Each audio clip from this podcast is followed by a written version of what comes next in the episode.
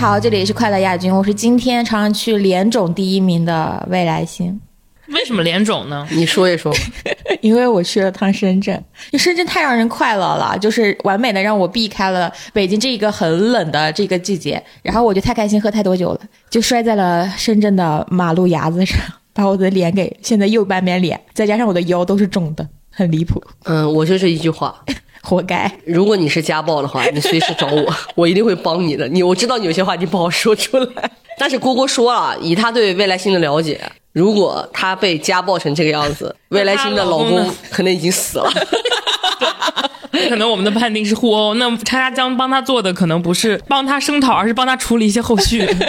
来吧，我今天就是朝阳区第呃能排到前一百快乐的蝈蝈吧，因为下雪了，我非常喜欢下雪天。虽然我是个北方人，但是每年冬天下雪我还是会很高兴。嗯，大家好，我是今天既快乐又不快乐排行榜的第一名。为什么？快乐的是因为我今天跟我朋友一起去吃了我本周第一顿，也是唯一的一顿放纵餐，我吃的很开心。嗯，呃，不快乐的地方是说好蝈蝈不迟到，他今天又迟到了半个小时，我们所有人等他等了很久。没有半个小时哦。呃，有，因为我们到的早。哎，你说你这个人，我之前你迟到，我坐在那个牙子上等你的时候，我有在节目里说过吗？呃，没有，那为什么？你下次可以说呀，我不阻止你吗？我没有不让你说吧？我这个人啊，就是别让我站在道德的制高点上，我站一次我狙击你一次，我就是这种人。好了，我们这一次请到了又是叉叉的朋友，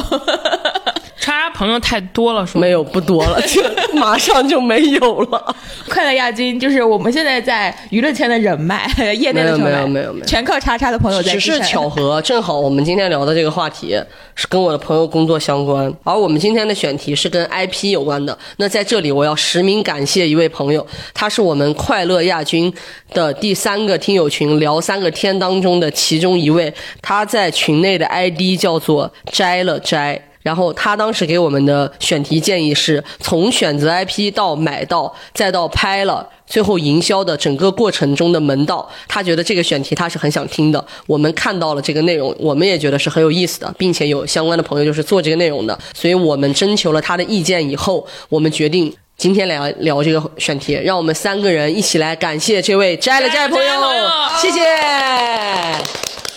好的，然后呢，就是 介绍一下我们第 四介绍一下位鼓掌的朋友吧。对我们今天鼓掌的第四位朋友，也就是我的朋友啊，然后他叫小 A，来，小 A 介绍一下。Hello，大家好，我是北三环所有公司当中小红书博主当最多员工第一名的小 A。什么没听懂？什么什么什么小多员工什么？就是我们公司有一个传说，就是在小红书上面，呃，每一个愿意当小红书博主的公司的员工，我们公司是排第一的。好嘞，小 A，今天你是朝阳区第几快乐的人？我应该是第四快乐的吧，因为我前面已经排了有三位了，哪三位啊？就你你们三个。我们没有啊，我们 没有说我们是前一二三，我是马我是第一了，你是第一是？吗？啊，呃，我是联总第一，不是快乐第一。你你是第几来着？我是前一百那我就是一零一吧，这样刚好。啊，那我我们两个在这张桌子上最快乐的两个人。想是想出道是吗？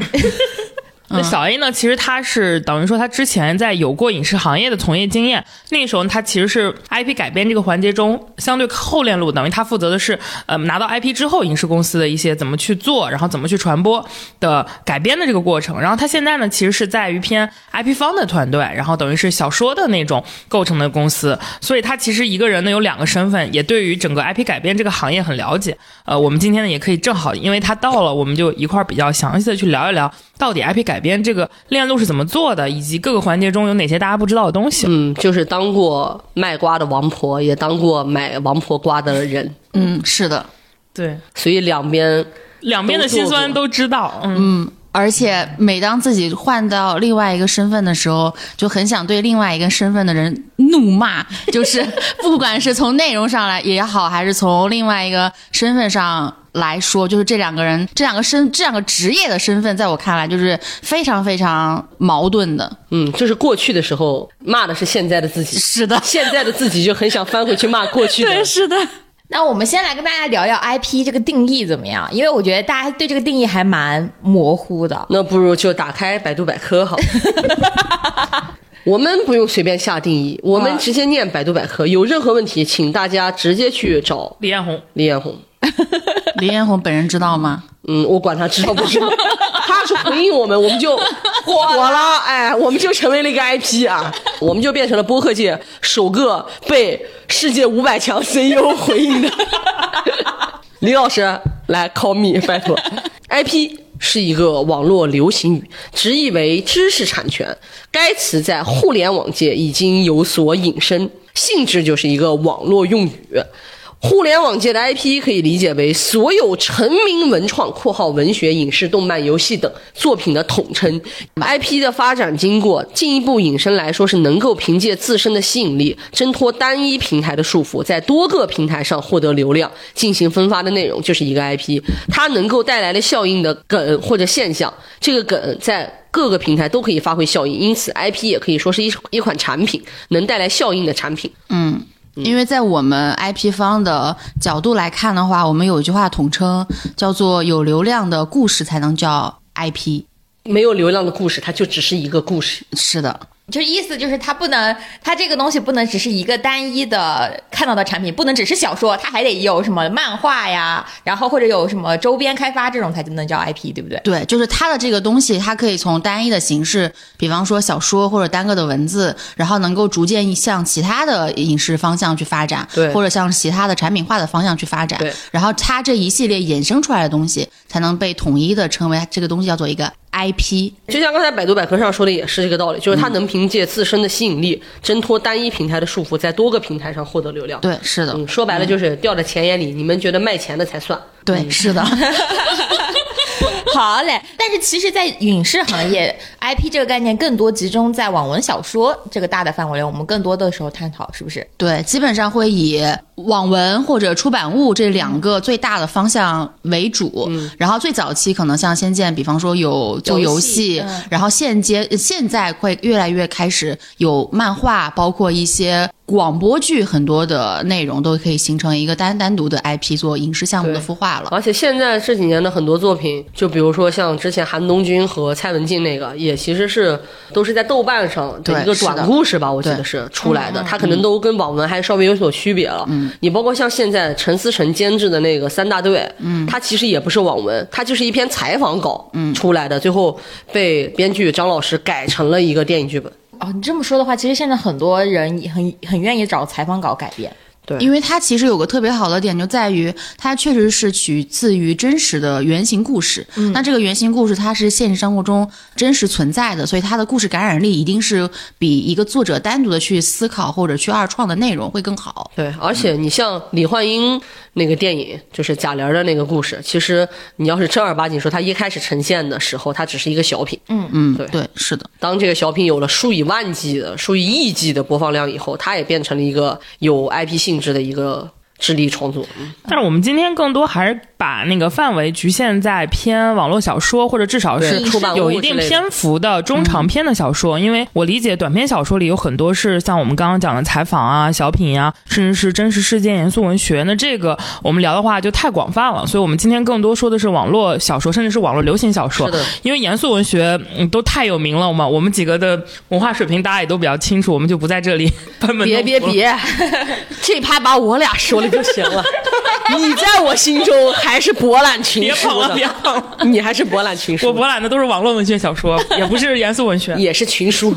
都是书。我们既然已经相对把它给定在这个我们自己的这个语境里是网文啊，或者是就是流行小说，那我觉得我们大家不妨先聊一聊我们自己的一个嗯经历吧。对，其实那我们就不是说我们喜欢什么 IP 了，更多就是我们自己喜欢什么这种流行小说，我们可以大概分享，就从叉叉开始吧。哎呀。我喜欢的东西啊，其实都谈不上是 IP，因为它没有办法突破单一平台。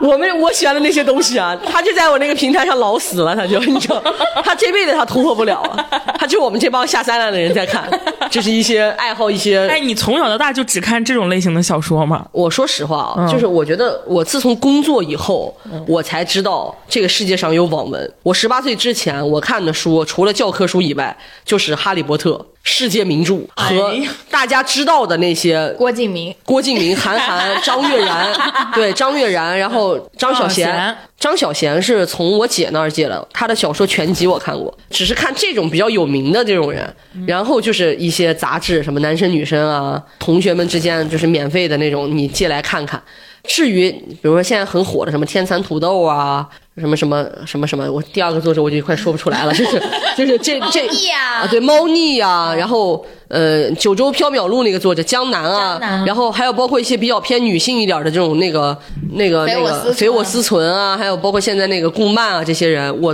都没有听过，我都没看过，就是完全 nobody，什么人我都不知道。我是工作了以后做了影视以后。我们身边很多项目是这么改过来的，我才知道哦，原来这个世界上有这种书。啊，我都不知道，我们那边真的闭塞。但是刚才我说的那些单一渠道那些下三滥的书籍呢，也不是说人家写的不好啊，只是说那些东西入不得台面嘛，这我确实也承认了。就是一些带着颜色的文学作品，这些东西呢，我也是工作以后被一些嗯，也是同样这些。呃，文学爱好者就是传送给我的啊然后我就进入到了一片快乐的海洋。我都是工作以后才知道的，我就喜欢看那些东西，嗯，就没有颜色的不要推荐给我。呃，对，就是如果你这本书里面的嗯肉菜，就像大学食堂发放的那些蔬菜当中的肉那么少的东西，就都不要推荐给我啊、我只看这种东西，那你就是这些能上得了台面，你看过的没有喜欢的是吗？没有喜欢的。就是我很多项目，我很多项目，比如说我为了要做这个项目，或者是这个项目，我比如说我特别喜欢嗯钟汉良。然后钟汉良演了《何以笙箫默》，我为了他，我去看过一个《何以何以笙箫默》的这个小说，包括《微微一笑》，我也很我也看过。但我说实话，就是我不喜欢。我不是说人家写的不好，只是我确实不是这个路子的。明白。就是这帮小说里面，除了下三滥的那些东西，带颜色的东西，就是正儿八经的那些啊，广为流传的，我没有一个喜欢的，就都不是我喜欢的类型，看不进去，没意思。天然就不是流行小说的受众。不是不是，《琅琊榜》我也看过一半，猫那个猫腻的他写的那个那个叫什么《庆余年，青年》，我也看过一段，然后《如懿传》我也看过，就是 I don't like，没意思你还说那个，boring，英文棒对棒，，很简单，so boring，没有。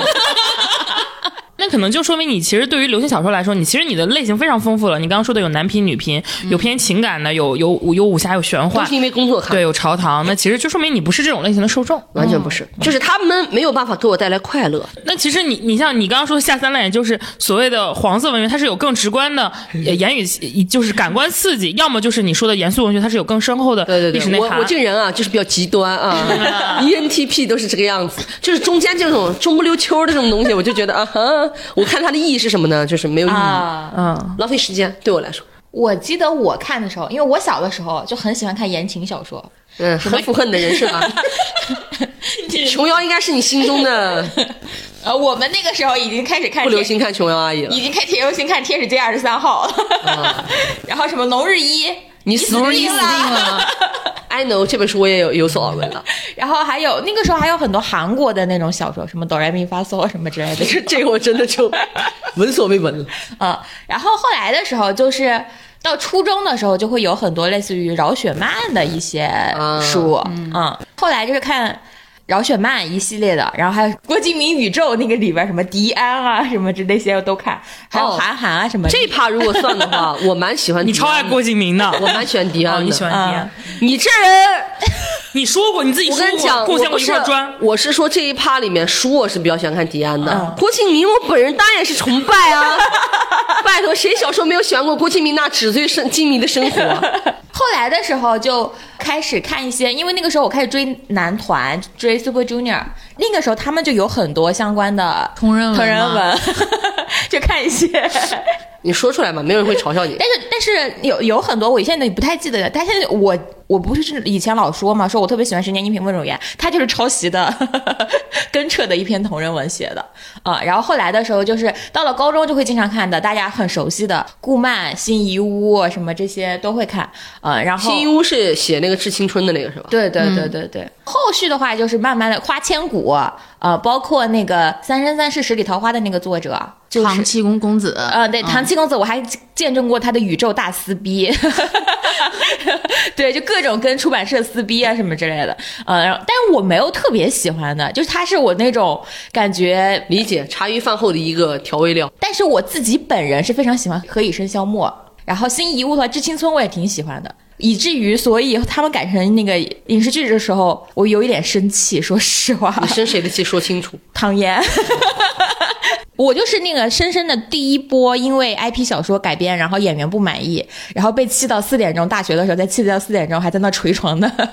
原原著粉啊。哎，但但如果你要是不喜欢，比方说这个他们选角的唐嫣你不喜欢，你会真实的到网网上去骂吗？不会，我只会自己生气，你只会自己很生气而且而且我自己非常的窝囊。小薇已经开始代入了。然后我还我还我还特别窝囊，就是每他在天做样本调查。我倒是看看平常阻碍我工作的那些喷子是谁。到底是谁？原来是你。我还就是每天那个时候就是零点更新还是十点更新，我还等到他每天更完两集之后就看完就生气，气到半夜就是捶床的那种程度。我可能就是那种比较。泛意义上的 IP 受众，但是不是那种真情实感会上网跟人家干的那种类 no，型。你这种人在我们提案里面，你就叫泛娱乐受众。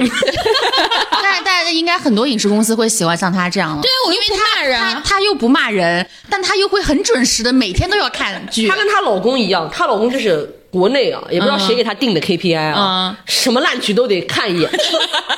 跟我一样吗？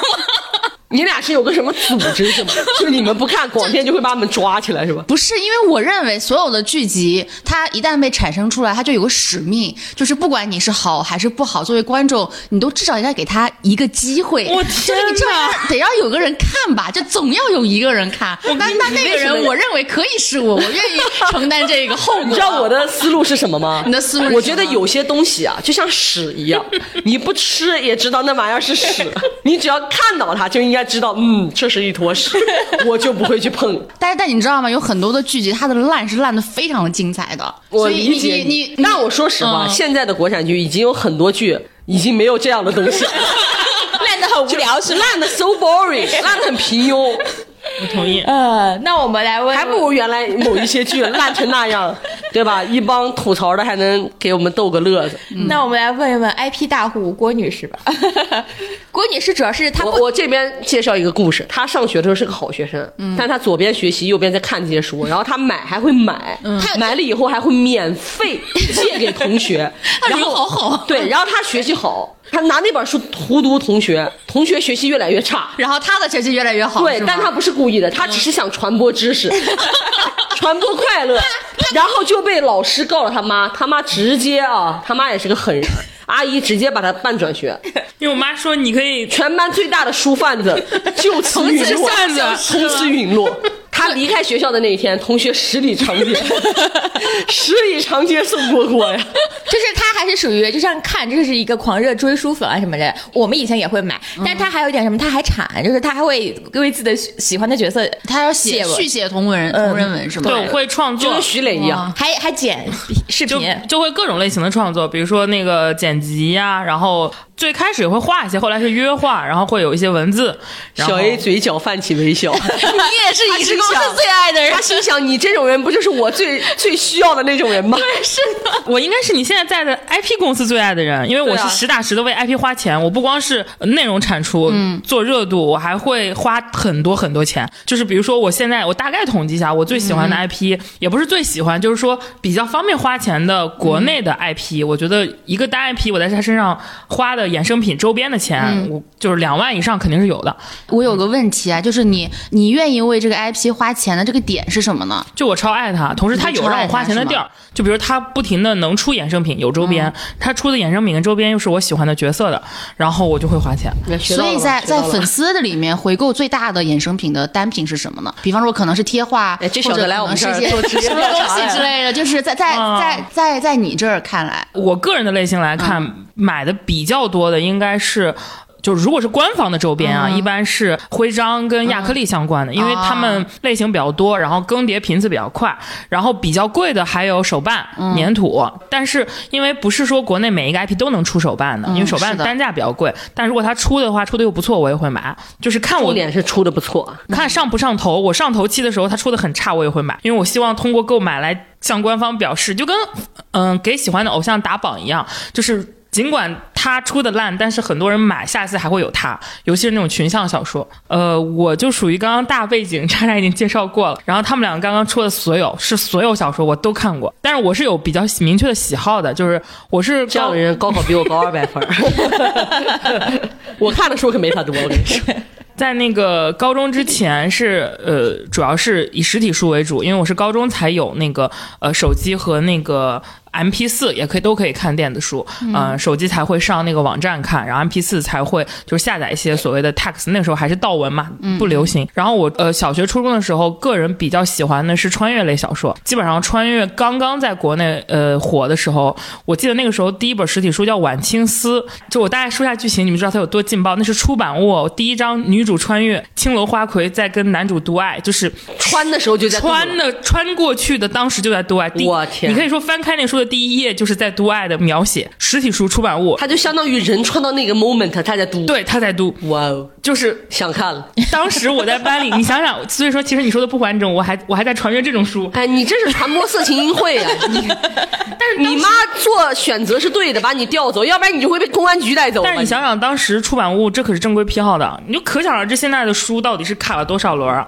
就是晚清思，就是以他为代表，还有当时有一批最火的青川小说，然后都看过去。然后我个人在穿越小说里比较喜欢的一个作者是潇湘飞。尔，应该是叫这个名儿，潇湘东儿吧潇湘东儿，对对对他最有名的一本改编是《楚乔传》，就是也是一个很有名的 IP。他的这一系列的书我都看过，我喜欢看的就是一个人改变命运变成牛逼的人。所以即使是潇湘东二，也是因为他的几个女主基本上穿之前都是那种特工的身份，能打又有脑子。在这个之后呢，我看男频比较多，就是因为男频有很多这个类型的书是称王称霸的。因为女的称王称霸有一段时间不是很流行，晋江那个时候还是很流行言情。也看过一些耽美，耽美作者里比较喜欢的是飞天夜翔这种很早期的了，呃，然后男频中间我这些人的名字就像物理书出现的那些人，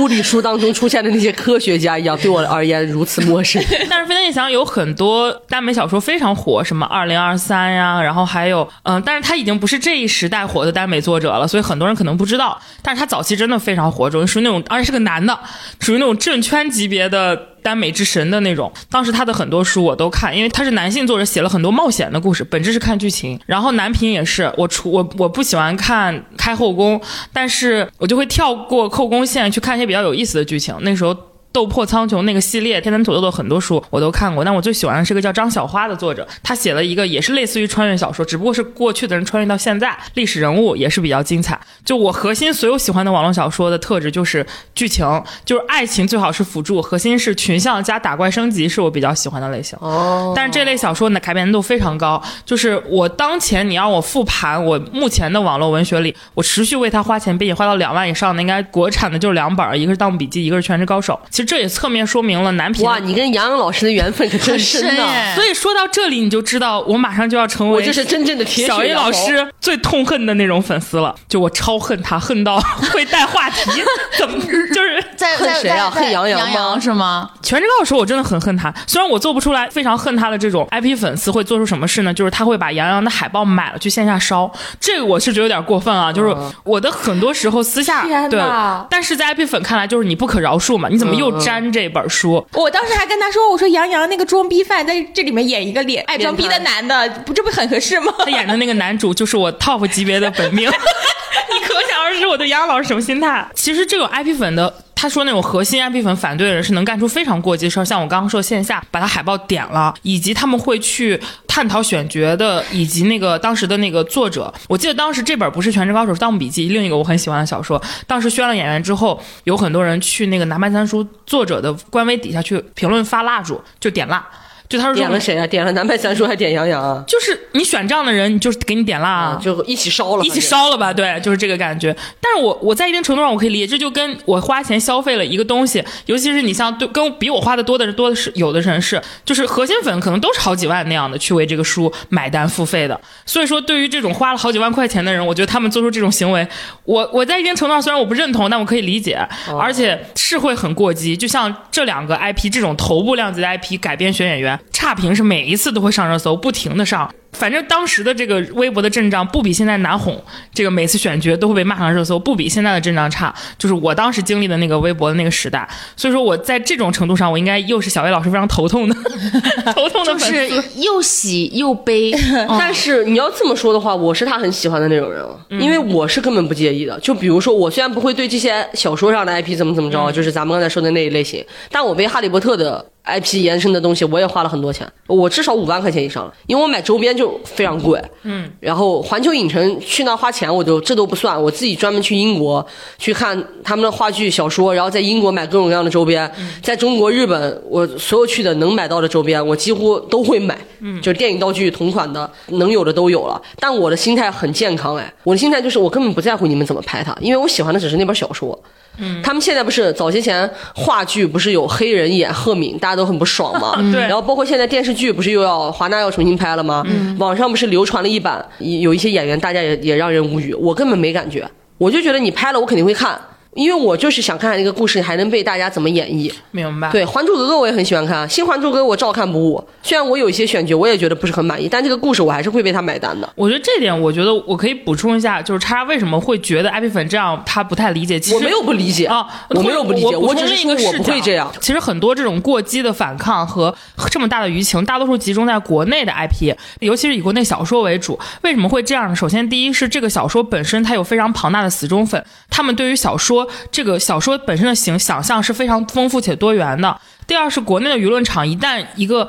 这个 IP 这个量级它去改编之后，它会诞生出大量的颠覆性的改变，它不会是说我非常还原。其实我理解《哈利波特》改编是还是很还原的，很相多时候。对吧？真的是。对，嗯，你你你看你跟什么比了？你如果跟我刚刚说的《盗墓笔记》跟《全职高手》比，那你在改编之后，他出现大量的颠覆性演绎，同时他身上又背负了流量演员这个东西，那么意味着你能看到的大批量的讨论场都会被用我们的话说，这叫被污染，就是。不管是 Lofter 这种二创平台，B 站这样的同人剪辑平台，还是说像微博这种的公共舆论场，它都会被大量的影视剧粉、演员粉所占据。等于说，你可以理解就是，虽然我们老是说老说一句话叫“数据分离”，这是我们 IP 粉特别喜欢讲的，就是说你拍你的，不要来打扰我。但是这种打扰是不可避免的，就像杨洋的粉丝，他不可能说杨洋、叶修，就叶修就是《全职高手》的男主角，他指定他一定只会说着叶修，然后带着大批量杨洋的图。那我们当我们搜索叶修的时候，我们是无法屏蔽掉这些内容的。我作为一个喜欢这个 IP 和喜欢这个角色的人，我看到真人演员的脸，对我来说是一种刺激，可是我又无法规避掉这种刺激。对于理智的人来说，比如像我，我其实相对已经算理智的，我更多就是烦，我就不看了。呃，或者我带带话题转，但是对于有一些很激动，比如很小或者他真的很爱的人，他就会破口大骂，跟 IP 粉会跟这个演员粉去进行一些对战。我觉得这个其实是跟舆论环境有关系。所以在姑姑的心里，你是不是觉得，其实这些你最爱的天命的小说的主角是没有任何一个实际的真人的脸能够匹配上的？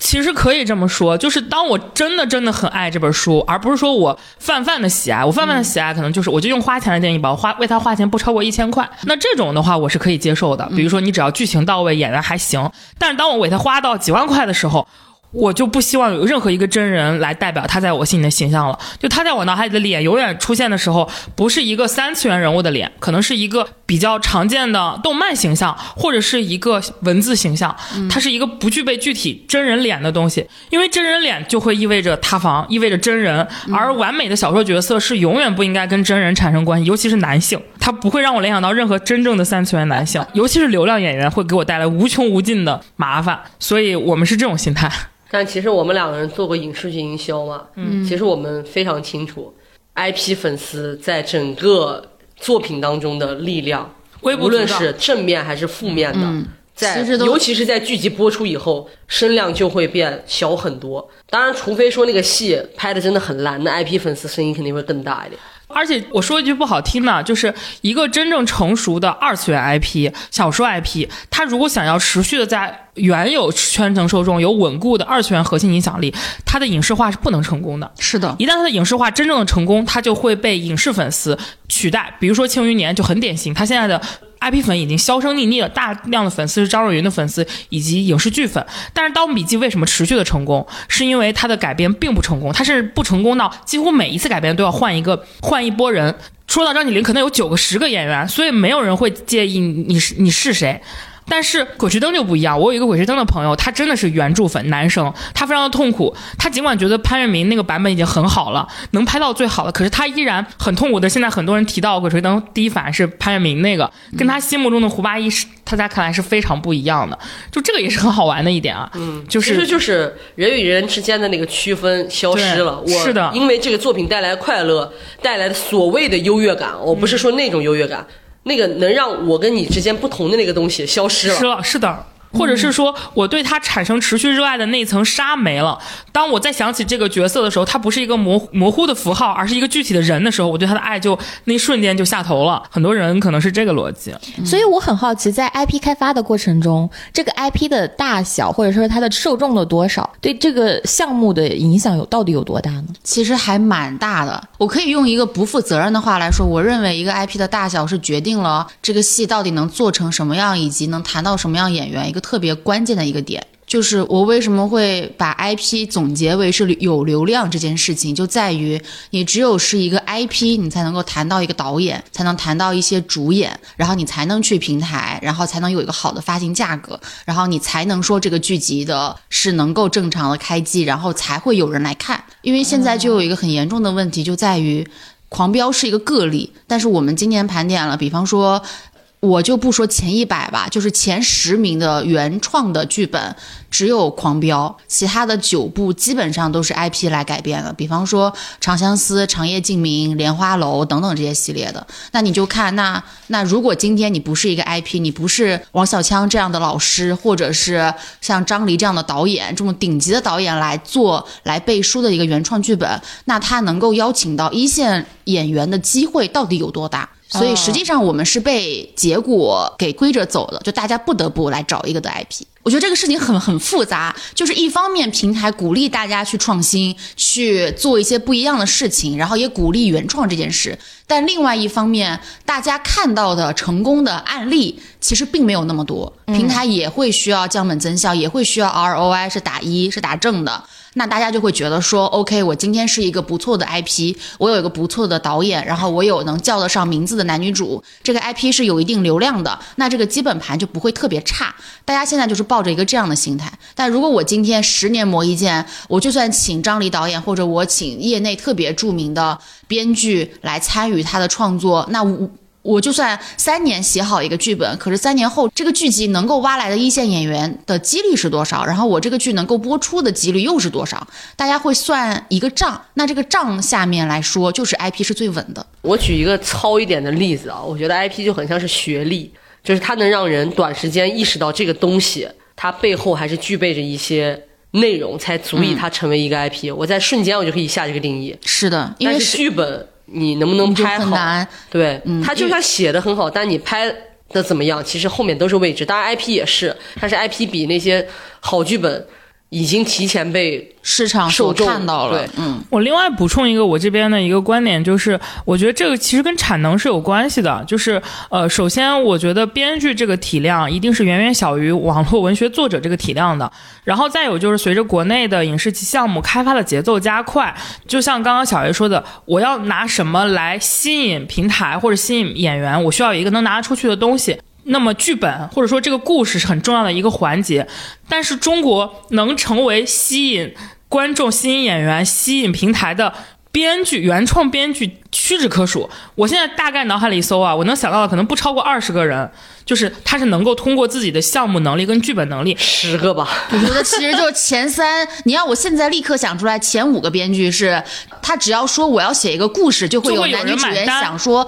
我要演的。其实我第一个能想到的就只有张威，啊，就真的除了他之外，我没有办法能想想到第二个。高满堂、刘和平、周梅森，对，呃还有王卷，赵建林王娟也赵可以对梅。森，我能想到啊，那个还有那个还有那个小龙南小龙南小龙，还有相对新一点的，比如说像那个，我现在啊，刘和平也不会再出来了吧？出来出来他他可能会写一些北斗南极之光还在做的，嗯，就是你你看你看类型，我觉得还是能有十几个一二十个的。但但是这些已经是编剧领域里能够吸引到投资方的重磅级的，可是它可能只有二十个。但是网文它不一样，我觉得你真放到一年的维度里，它的产能可能也不高。但是网文是有积攒的。我举个例子，现在我们在改编的，我们就按《莲花楼》来说，它十几年前的小说了，它根本不是最近几年的。然后甚至你看我们看到《斗罗》《斗破》，那可能都是 更早的，对吧？零几年的作品。所以说你的这个库是二十年积累下来的一个非常庞大的 IP 库。对，你可选的这个人选能够吸引的这个量会非常多，它远比原创编剧能给他带的这个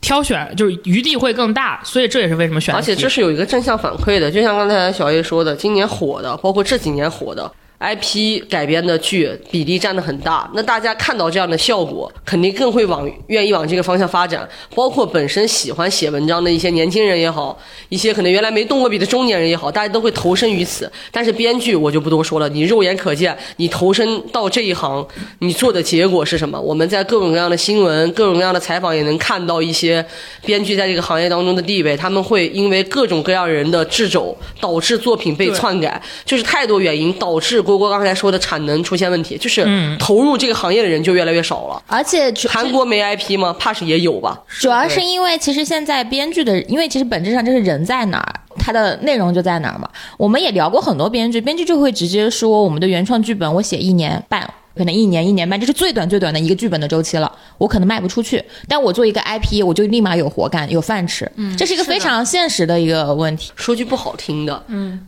说这些话的编剧，可能在编剧行业内，他也不是特别顶端的人。但是我们看到的那些 IP，就像郭哥刚才说的，已经是成百上千的人里面筛出来的人中龙凤。就是这个东西也确实没有办法比。我其实，在网上经常看到舆论，就是说，哎呀，怎么都去买 IP？是不是中国没有能写原创的编剧了？其实我想说，这个背后还有个逻辑是 B 端和 C 端的逻辑。就是 IP 这个东西，它是小说是一个，尤其是现在网文是连载的形式很多，它永远是边写边验证。比如说，我有写的很好好的、很上升阳春白雪，也有很下里巴人、无脑爽的。但是，他通过网络文学的平台，他能找到自己的核心受众，他可以让市场去验证他火还是不火。就是有，只要你有受众，你就是火的，你就有可能被改编。但是。编剧不一样，编剧的项目剧本，即使他投给很多资方或者是项目方，他也是一个 to B 的逻辑，他能看到的可能就是那几十个人、一百个人以内。那这些人他不是一个市场验证的逻辑，所以他注定就是项目可能没有 IP 那种交由市场验证那么那么容易。如果按商业逻辑来选择的话，我是制片人，我是出品人，我也会选一个在至少在故事上已经吸引了几十万的人。点赞的一个故事，我去拍，肯定比我去赌要来的强。嗯，就像那些制片人选择优秀的编剧，难道是因为这个故事真的有多牛吗？其实也不是，也是因为他们曾经出过有结果的作品嘛。嗯，那我们其实现在聊的都是一个结果了，但是 IP 这个概念，其实在影视行业并没有特别的久，就是十年不到吧。对，但是电视剧其实是一个很长，也是有了几十年沉淀的一个。我们其实可以来聊聊我们对 IP 的一个自己的观感怎么样？因为我们大概入行的时候就是 IP 刚开始兴盛的时候，对，对，我们赶上了这个行业最火热的那段时期。就嗯，其实说白了就是把 IP 这个词拿出来放大去讲的这个讲故事的时候，因为之前其实呃就是作品改编或者小说改编很多很多年了，但是真正我们把 IP 这个词拿出来重点讲，我记得是一五年那时候我看过一个报告啊，就是一五年播放量最好 Top 十的影视剧作品中有四部都是改编自 IP，那年有《花千骨》女频爆款《盗墓笔记》，那类似于男频爆款，还出了《旋风少女》，对吧？这种《琅琊榜》。大概应该就是从一四到一五年开始，可能这个 IP 的词语就慢慢慢慢兴盛起来了，就是影视圈开始流行买 IP 这件事儿了。嗯，我印象最深的是《花千骨》，因为我印象很深的是，因为这个剧是我一个朋友做的。呃，我一开始没有听过这个 IP，他筹备的时候就很火了。我当时还纳了闷儿呢，我说这个阵容就也还好吧，我没有对霍老师和赵老师不尊敬的意思啊。但是当时就是发个什么照片，发个什么剧照，大家就当时就转疯了。嗯，然后开播了以后，那个戏有一个台词叫“师傅，你的工龄掉了”，那个话一说，我印象就是官微随便发的这么一条文案。还有一个就是说把师傅念成师虎，嗯，然后就上话题榜了。我印象太深了，然后那个剧当时那个不是有个糖宝那个东西嘛，就那个小玩偶，就是虫子，特别丑那个玩偶。而且我整个中国所有旅游周边。全都是，全中国真的好多那种旅游城市卖的那种小周边里面都有这个糖宝。嗯，然后当时我记得就是这个事儿是打响了 IP 改编第一枪，然后那个项目的制片人是唐老师。他在业内的整个名声鹊起啊。我是记得是《盗墓笔记》，因为那时候我还在上大学那一年，然后《盗墓笔记》当时开播的时候，爱奇艺崩了，是真正的网网卡大批量的受众涌过去看这部小说的改编。第一集刚一播，有一个台词你知非常出道我现在心，态是什么吗？什么哎这个策划可以抄一下。那个时候我们的心态都是这个策划可以抄一下，未来就假装腾讯也崩了，优酷也崩了，你知道全世界都崩了，为了你这个 IP，真。但是我们在看的时候就卡了，就上不去。而且当时有一个很好笑的事情是，第一哎，我不是说爱奇艺这个是策划啊，来来来，就前两集就魔改出现一句经典台词，就是我要把这个文物上交给国家 就是一说大家就满天上交梗。对，当时看没看过《盗墓笔记》的人都知道这个梗，你从一个盗墓的故事变成了一个上交国家的故事。还有，我记得那个时候吴邪还张起灵啊，这个是这个个剧唯一出圈的梗。骑着摩托车，然后跑到了西藏还是哪儿？从杭州跑到了西藏，反正就是很离谱。就是当时这个剧的在爱奇艺的当时应该还有在线观看的，是一个非常惊人的数据。而且从那之后，好像爱奇艺就做了平台侧，我记得我当时写稿子看的啊，然后就是就做了很多这一块的一个平台侧的这个流量倾斜了，就是往这个平台侧出品或者是扶持合作的话，会跟 IP 项目也有比较深的。因为一四年其实那会儿平台出品还没有那么火，那时候还是版权剧的时代呢。对就是男频也是一下子就看到它的潜力了。应该就是那一年开始，后续陆陆续续的，像我们比较熟悉的，呃你像《何以笙箫默》，就直接把顾漫这个女频的这个所谓的镇山大神吧，给奠定下来了。后续的《微微一笑》，我记得也是一五年开的机，就是那个时候开始筹备，开始做。来吃，后续的话，男频这边除了《盗墓笔记》之外，还有大批量的男频也开始大家在看了，市场上火的一些男频项目，还有一些青春言情类的。然后米小溪那个《旋风百草》之后，他有很多之前的给翻出来，大家又去重新去翻他的这个言情向的 IP 现言。那个时候就是很百花齐放，然后你看有古偶，有现言，还有男频。然后我记得就大概到了一个男频崩塌的话，就是《择天记》为代表的，对，就是连铺好几部都是那种大家认识中的大演员、大制作，但是结果都很差，然后男频就一度很低迷。倒是女频其实有源源不断的，尤其是随着古装偶像的兴起，那是另一个巅峰，应该是《三生三世十里桃花》了。《楚乔传》对，就是他开创了一定的仙侠风，甚至我们后来嘲笑的这个丧葬式的这个服化道，但其实当年是非常爆火的。但其实《十里桃花》不是丧葬风啊，他们说那种就披头发，然后相对来说 颜色浅怎么地，反对，然后包括对《楚乔传》，这是我小时候非 你想，这那个时候已经是我十年前看的非常爱的小说了，对吧？潇湘东二的那个那个原名叫什么？暴君，我来自军情九处。特工王妃，这个名字真的很羞耻。哎，不对，哎，对对对，应该是特工王妃，特特工工王妃对对对嗯，就是他的名字都很土啊。然后现在那第一部还大家不是还耿耿于怀吗？还在有人还在水里。对我记得小说原名那个角色叫诸葛月，他强行去贴了一个可能是某一个朝代，所以改了姓儿。所以就是呃，女频高歌的话，男频其实就有沉寂，然后再往后男频又兴起，应该就是到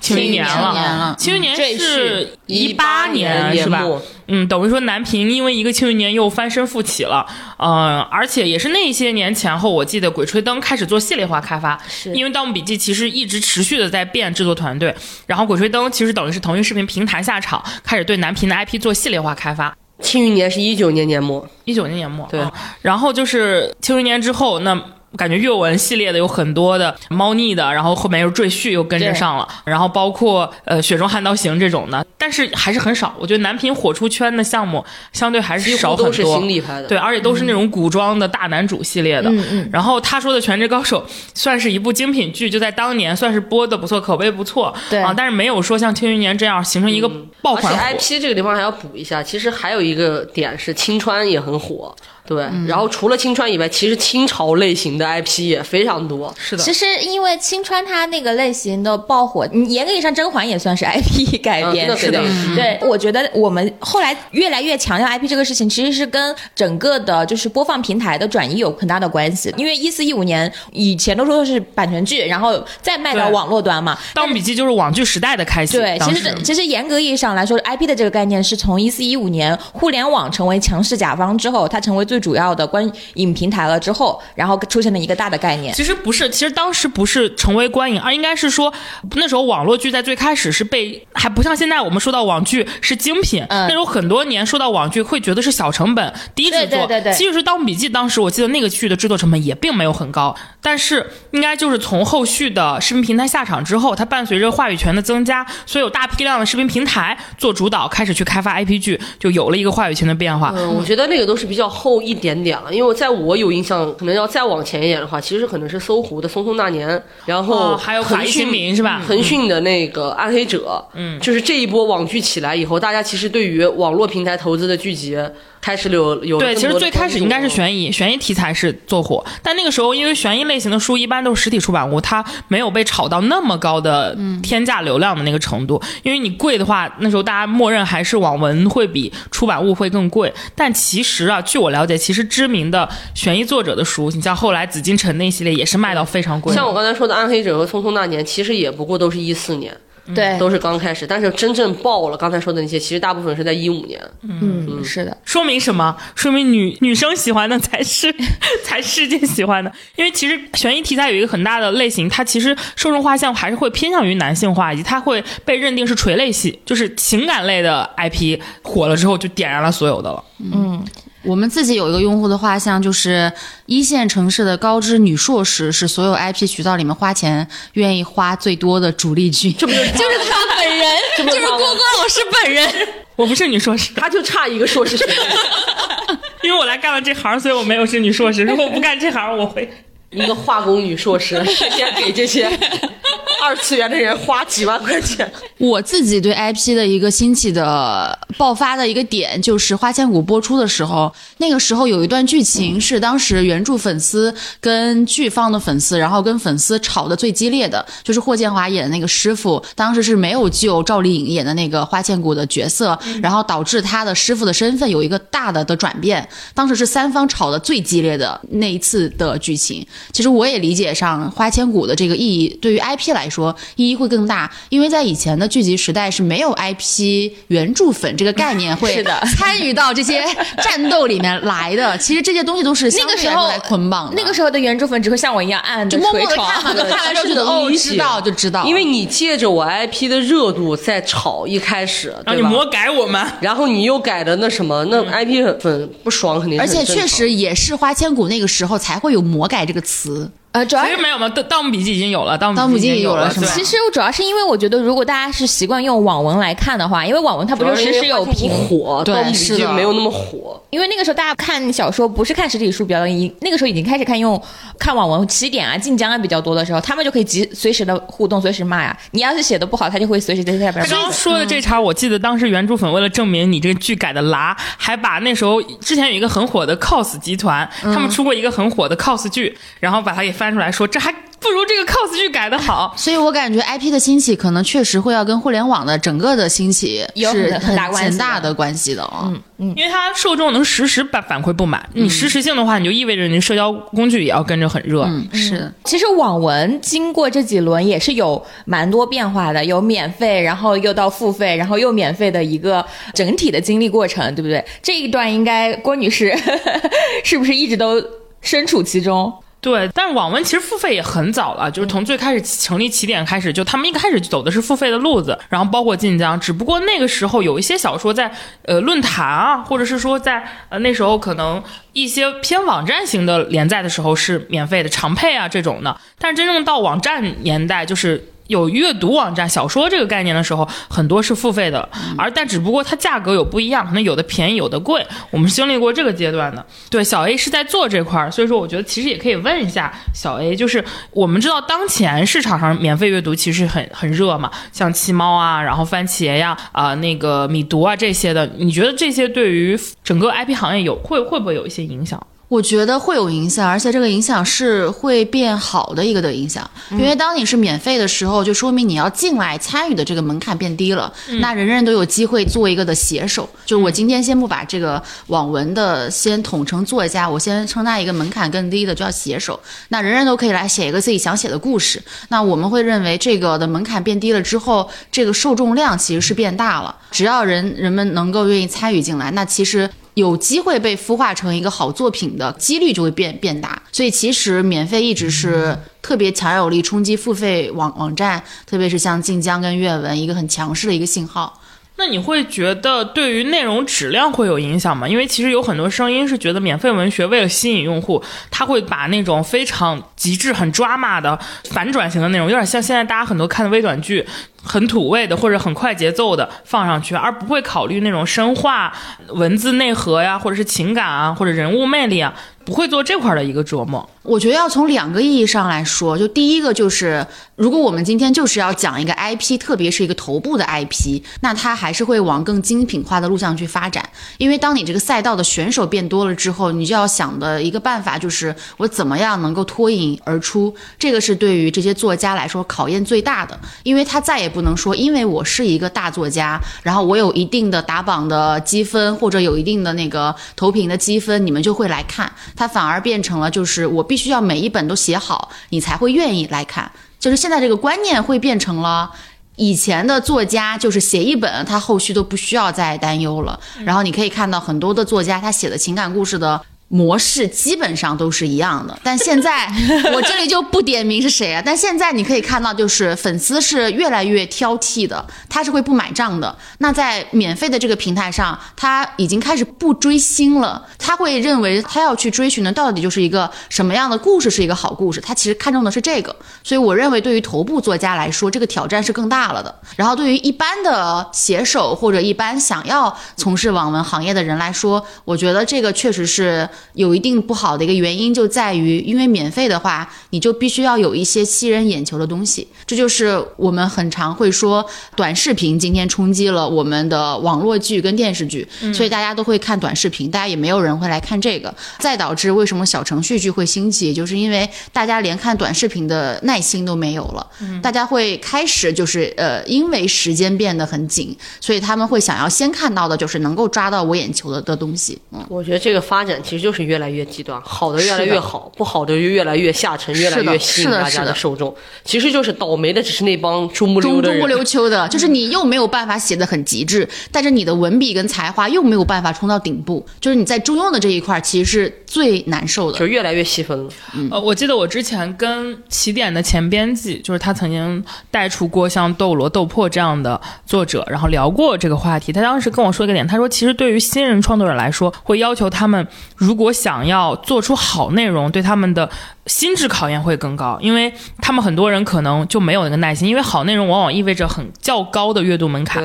我就拿起点当下相对比较热的两部书来说，一个是《诡秘之主》，一个是《盗诡异仙》，都是世界观非常复杂，蒸汽朋克或者是很克苏鲁，就是你你很多人会被赶走。但是你比如一个新人，他想要做这个事情，我光听我都不想看，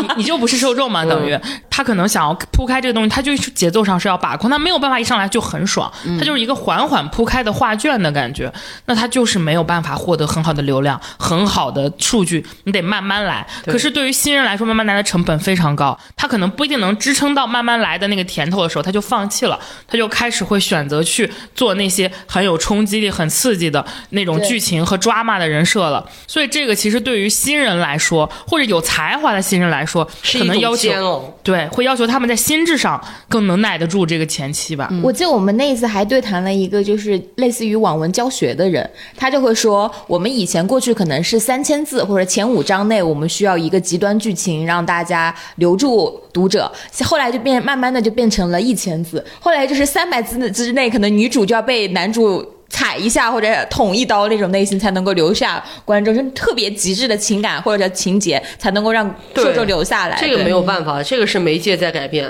金庸老师现在写他也得 考虑考虑这件事儿啊。其实我觉得还是跟这个作者他自己的规划相关的，就他今天他到底从事这个网文行业，他到底是要的是。一份温饱的工作，还是他想要真正的留留下一些有影响力的作品？我觉得这个还是比较重要的，需要他来平衡的一个点。嗯，而且对于 IP 改编上来说，其实影视行业还是会更偏向于中老白，就是你要有一些剧情的内容，你要有一些文化的功底在，那些太下沉的东西其实没有机会能够被被改编成一个影视剧集。嗯嗯。我们问一下大家正儿八经感兴趣的一些东西吧。嗯，就是你们一般怎么选择一个 IP 往外出去卖啊？因为他的工作其实就是是偏商务一些嘛。嗯，他之前有跟我讲过，他们是会有策划把他比较欣赏的小说推到你的面前，然后给你一些文字上的介绍，然后你会开始读，读了以后你再往外卖。你可以跟大家分享一下这个流程。呃，现在基本上如果要用两种方式啊，就第一种叫做自然的流量吧，就是这本书是已经在我们的站内平台侧很火了很火的，它已经自动流量能够跑跑出来的这一波，那这一波就是非常顺其自然的，我们会去跟这个作者聊，然后会写他的推荐书，然后对外会进行大部分的推荐，嗯甚至这一类的作品，我们一般给到影视公司的时候，他们随便在比方说微博、搜一小红书搜一下就知道哦，原来这个故事它是有一定的流量基础的，那这种是一种天然的形式。这个地方我有个问题啊，就是嗯你们会造假吗？就是我说的也不叫造假，就是会在它基础的流量上再去为了让这个东西可能从一百万的东西变成了一千万的东西，你们会花一些预算在各个平台去撒一些。其实我们平台是比较佛系跟低调的，所以我们不会做一个这样的事。你们比较佛系和低调的原因，是因为你们是业界比较大的这个原因，还是因为没有这个预算？是因为我们的流量是业界第一的，所以我们不需要做这种事。懂了，懂了，嗯。嗯，这这是第一种，嗯，第二种呢？然后第二种就是我们会去看一些新人的书，他可能就是完全之前没有任何的代表的成熟的作品，然后他的呃文字内容可能也只更新到了，比方说前二十章，大概十万字左右。那我们的策划就会去很认真的看这一部分的内容，然后我们会有一个内部评分表，我们会判断它到底是一个六分及格，还是一个七分高优秀有潜力的作品。所以那我们就会去跟作者来聊，嗯他后面到底想怎么写。所以策划在看这些新人的书的时候，他们就是大海捞针，就相当于十个策划，今天一百个，你们一人拿走十个，先这么看，在这个基础上没有筛选，就是先呃，我们会有，因为我们的策划可能会分男评跟女评，他们会有一个每一个人自己负责的的赛道。赛道。比方说女评，她可能就负责现言，那她就去专门找现言里面潜力的作者，看这些东西当中有哪一些，因为呃很多他是先会看这个 IP 小说的介绍，其实很多时候那个两百字的介绍，你就能看出来这个作者的功底跟他想要表达的故事到底是什么了。想问的其实就是最开始的筛选，就纯人力，纯人力明白是的，嗯。？OK，我还跟之前一个朋友聊过，他补充了一个视角，就是他们会找一些便于影视化改编或者是便于出售的。赛道，比如说同样是言情，他们可能优先去筛这种新人的时候，他们会找一些前两年现实题材很火，他们就会在偏现实主义言情赛道里先选。比如说一一校园不让拍了，他们校园这个领域就不会看了，明白他们会在这块儿会卡一轮儿。对，就是这个，就像刚才你说的，这是一种方式。他说的看那二百字也是一种方式。我想问的其实就是最开始的时候，就是靠人力在筛，编剧还是有在认真工作其实作确。确实就是对于我们策划来说，他每天要看的书的量非常非常的大，嗯所以那二百字的简介对于他来说就是一个一个作者能够打开这个影视化基础的一个窗口吧。其实就像我们公司是，呃就是很多公司 HR 筛简历一样，嗯，你如果标题没有按照正常的逻辑来写。你就过了，因为大家会发现你连这个都没有考虑进去，那就说明你是有问题的，在某一些部分。是的，一个道理然后因为前两种其实它需要的人力跟自然流量比较多，所以现在有很多的一种方式，就是我会先去找一些有潜力的作者，我们去定向聊一些选题，比方说最近可能流行，比方说大湾区的政策、IP 的项的内容比较的流行，那我们就会去专门找这些作者，看他们有没有机会写出类似于大湾区题材的内容。我有个问题啊，你们找这类型的作者是觉得他擅长这么写，还是因为他有流量？问问他愿不愿意写这一块儿？我们会看一下他有没有，他首先就是这个作者他有没有适合的风格。嗯，如果他之前一直都是写古偶、写仙侠的，那他写这种大湾区肯定就没有那么的合适了啊。所以你们跟他们聊的时候，嗯、也会跟他们说，如果你要是想写这一块的内容，我们会有一些相应的流量扶持，对，是的，然后再看他们的选择是否会从事这个赛道。对，是的。OK，我上一次听说的这个跟他一样的地方是大英博物馆，那时候不是很热嘛，所以就有一批这个关于文物国宝类型的，就是专门定制化这种内容，平台会去推这块儿的东西。嗯，有的有的，很多美妆博主也是在做一些。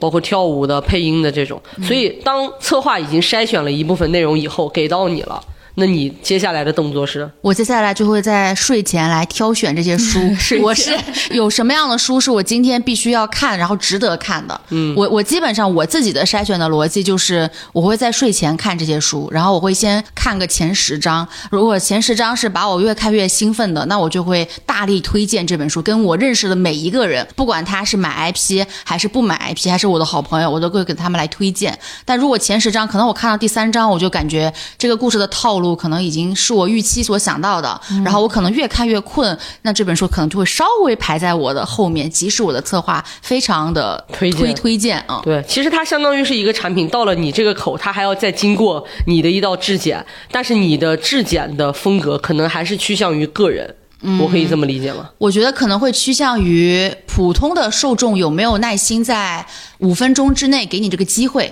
明白。因为很多我们推荐给影视公司的时候，影视公司因为现在的阅读平台大概至少有十家吧，可能这十家的商务 BD 都会给他们去推荐这本书是我们最厉害或者我们最牛逼的一些书。但对于他们来说，这些制片人他包括策划，他没有那么多时间给你，他可能就是打开你的第一页，看一下你的第一章怎么样。那对于他们来说，这个第一章的机会就非常非常的珍贵。明白所以如果在我这一道你都没有吸引到我的话，我很难有足够的自信说我可以再推荐给影影视公司。其实大家就会发现，一个 IP 能走到大家面前，其实经历了很多个关卡。这个关卡当中很可能有百分之八十的原因是因为幸运。其实他也没有说真的筛掉了很多东西，只是从他这个口味当中出去的。因为不管是谁来过这道口，总会有十部作品会被推荐。嗯，那这个筛选的风格确实可能是他更偏好的，或是有一些他的制定的规则。但是我理解小 A 说的这个，你说的这个幸运，更多针对的是中腰部，真正跑出来的头部，即使他很不爱，但是已经也是必须要放在推荐书单里的了吧？嗯，我们公司的逻辑不完全是这样，因为其实有很多头部的书非常的烂，就是现在有很多头部作者的书都写的很烂。而且不适合影视化改编嘛，主要是怎么说呢？就是其实这些书大家更想要知道的就是，它可能就就有个名儿，啊就好像影视圈很流行一句话叫做“大作也是作，小作也是作”。那我不如做一个更大的，这样我的成功概率就更高。但实际上有很多影视公司，它是不会评估你这本内容到底是不是真的有足够的创新度，或者你的情感浓度是不是写写的真好，可能就是因为它是某某某晋江大神的作品，OK，、哦那就买。所以有很多的内容你会看到他的情感模式都是非常的重复的。对，所以你会发现不同的环节，那个东西到了不同的人的手里，就会有不不同的结果，是的。对，因为确实会有很多影视公司特别吃数据这你《这甄嬛。传》不在郑晓龙导演那儿拍，他肯定就不是现在这个样子。嗯，男主角就不会是陈建斌老师。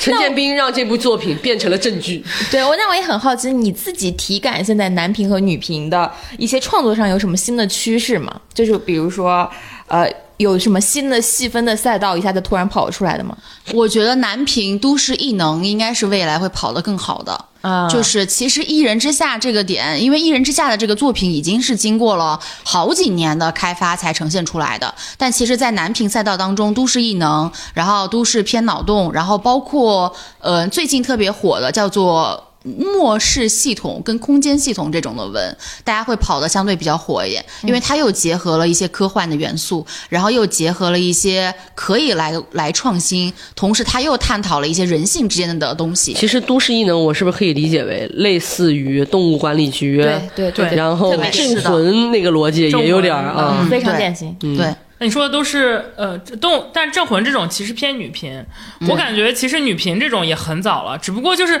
他刚刚一说，我就会在想这个类型的内容改编难度应该很高，非常高。对嗯特效就一笔。而且他很多故事而且这个过审这关也很难。这个故事，我觉得我自己感觉最那什么的难改的地方是，这种作品因为是现实主义的一个背景，现实生活中的背景，过审但是他的故事又很，我都不说过审了，他的故事其实又很动漫感。嗯中国能演得了这样故事的演员其实就蛮少的。是的。其实所以，其实对于行业来说，就是因为你网文市场永远都是领先于行业的创创新度的，对所以大家既发现现在哎没有人拍这个可能是一个黑马的赛道，但实际上能够有资历跟有能力做产出的公司也特别特别的少。我觉得未来可能中国有一天拍了十个一人之下，就播成一人之下那个程度的时候，嗯我觉得才有可能我们可能才会看到更多的这种嗯都市异能。对，因为其实影视改编还有一个很大的我体感，就是你得有一部成功标杆，后面才敢跟进。嗯，比如说你像《择天记》，当时铺了之后，就有好几年，其实这种大的这种古装男频就不敢跟了，还是《庆余年》又火了之后，这块才又重新拎起来。就你得有一部标杆作品，而且它得足够的标杆，才能吸引人敢去这样搞。就像是举一个大家很通俗的例子，为什么乒乓球这么卷？还是有大量的年轻人在去打乒乓球，而不是去踢足球呢？就一个道理吧。这就是为什么现在 就是仙侠剧都得三生三世，不就是因为十里桃花？因为十里桃花火了嘛，这个这个套路是最能成功的。对对然后在女频的这个赛道里面，我体感最大的一个差异化就在于，之前所有的女频，不管是古偶还是现代，大家还是讲的是封建系统下面一个小女子的她的故事。嗯，但现在大家更多的会带入更多的是现代女性的思维。比方说，我们之前有推过一本书，它的大概的内容就讲的就是这个女主，然后她想要嫁入这个豪门贵族的家庭当中，但是呢，她的老公又在战场上面牺牲掉了。她其实是一个可以不嫁，但三纲五常就要求她必须要嫁入这个环境当中。然后嫁入进去之后呢，这个女主就开始帮她的夫家，类似于操盘家里所有的大大小小的事儿。你刚才说的这一段，我在抖音上似曾相识的 刷她到就成为了一个当家主母的角色，然后她被在嘎了是然后在以前，大家是觉得说这样的角色特别的贤惠，而实际上这个故事讲的就是那个男主是以假死的身份回来的，回来之后呢，他是被一个异族少女救下来，他觉得异族少女是他的真爱，于是他选择带这个异族少女一起回到他的故乡，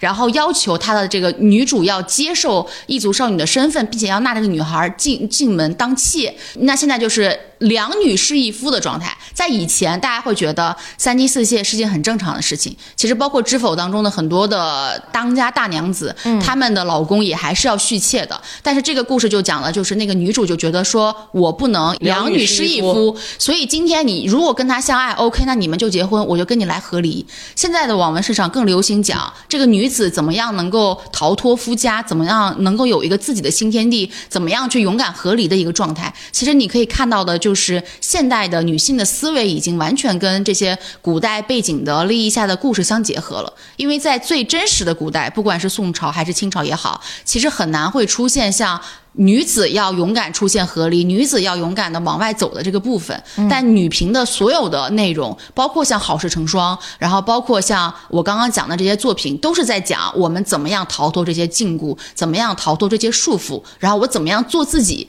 我觉得这个是女频当中变化最大的一个一个点。对其实现在很多作品当中都已经有体现了，比如说大家一直在评论区让我们聊的《新闻女王》，它里面不是有个台词，就是马国明跟下属说：“你要再这样的话，你不如找个男人嫁了好了。”嗯，然后大家的评论都是国产剧说的是。天呐，你要是嫁不嫁不出去可怎么办？但是港剧骂人就是你要不找个男人嫁了就可以。对，这其实都是在变化的。就像早些前我看戴锦华老师他去评论，呃，类似于中国出现的很多女频作品的精神内核的时候，他都一直在说，其实说来是女频，核心都是男性，男对是那个逻辑，对。但是这个转变，我觉得是慢慢在有的。哎，小叶老师，我这点想问一下，就是我观察到现在的网文，或者说我可能是我个人的喜好的网文，其实会会出现大真正的大女主流和无 CP 流。无 CP 流晋江是这两年非常火，你包括像 Priest 也在写的新闻也有点这个感觉，其实就是女性在整个文章中不谈恋爱，她就是纯粹的搞事业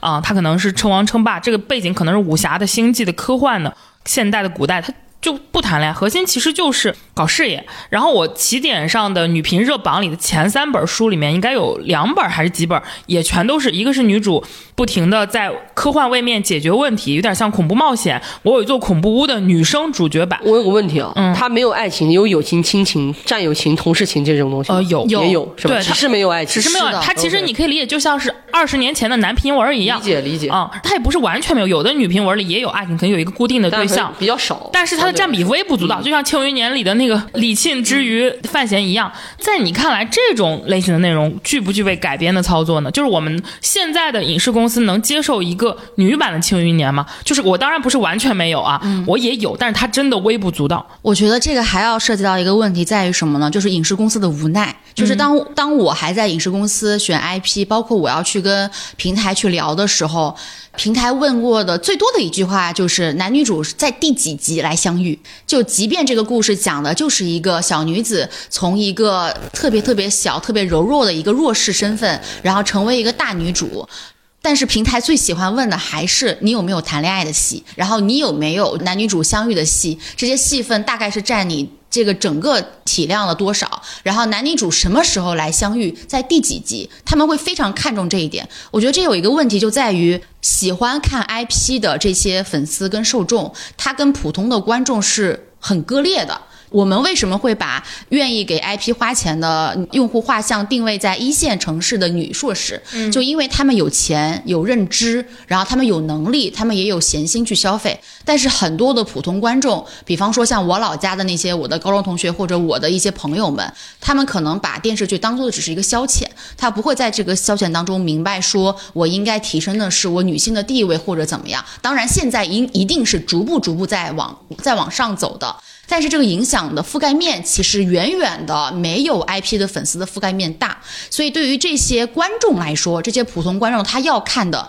就是谈恋爱，就是轻松的，就是可能你的谈恋爱当中会有一些虐，或者会有一些开心。可能现在他们已经不想看那种纯甜宠、纯霸总的，他们觉得说是想要男强跟女强的。但是对于影视公司来说，一个没有感情戏的女主的故事，其实在平台端是非常非常难做的。那我可以这么理解吗？也就是说，影视公司或者说他们影视公司认定的普罗大众不接受类型题材剧的主角是女性，比如说悬疑题材、现实主义题材，像《问心》这样的剧，像《庆余年》这样的剧，它不会被定位为偶像剧，它更多是一个爽剧，或者是说像悬疑，我们说了很多啊，可能就是包括现代的悬疑剧，《白夜追凶》这种的。我知道制片方是不会在意男女主有没有爱情戏，但是这些戏有个共同点，就是主角都是男性。但是现在的网文里已经出现了主角为女性，他们承担的是女警察啊，或者是说一个女霸主啊。同样，他们其实是类型题材，他们并不算是情感剧，只是说性别从男性变为了女性。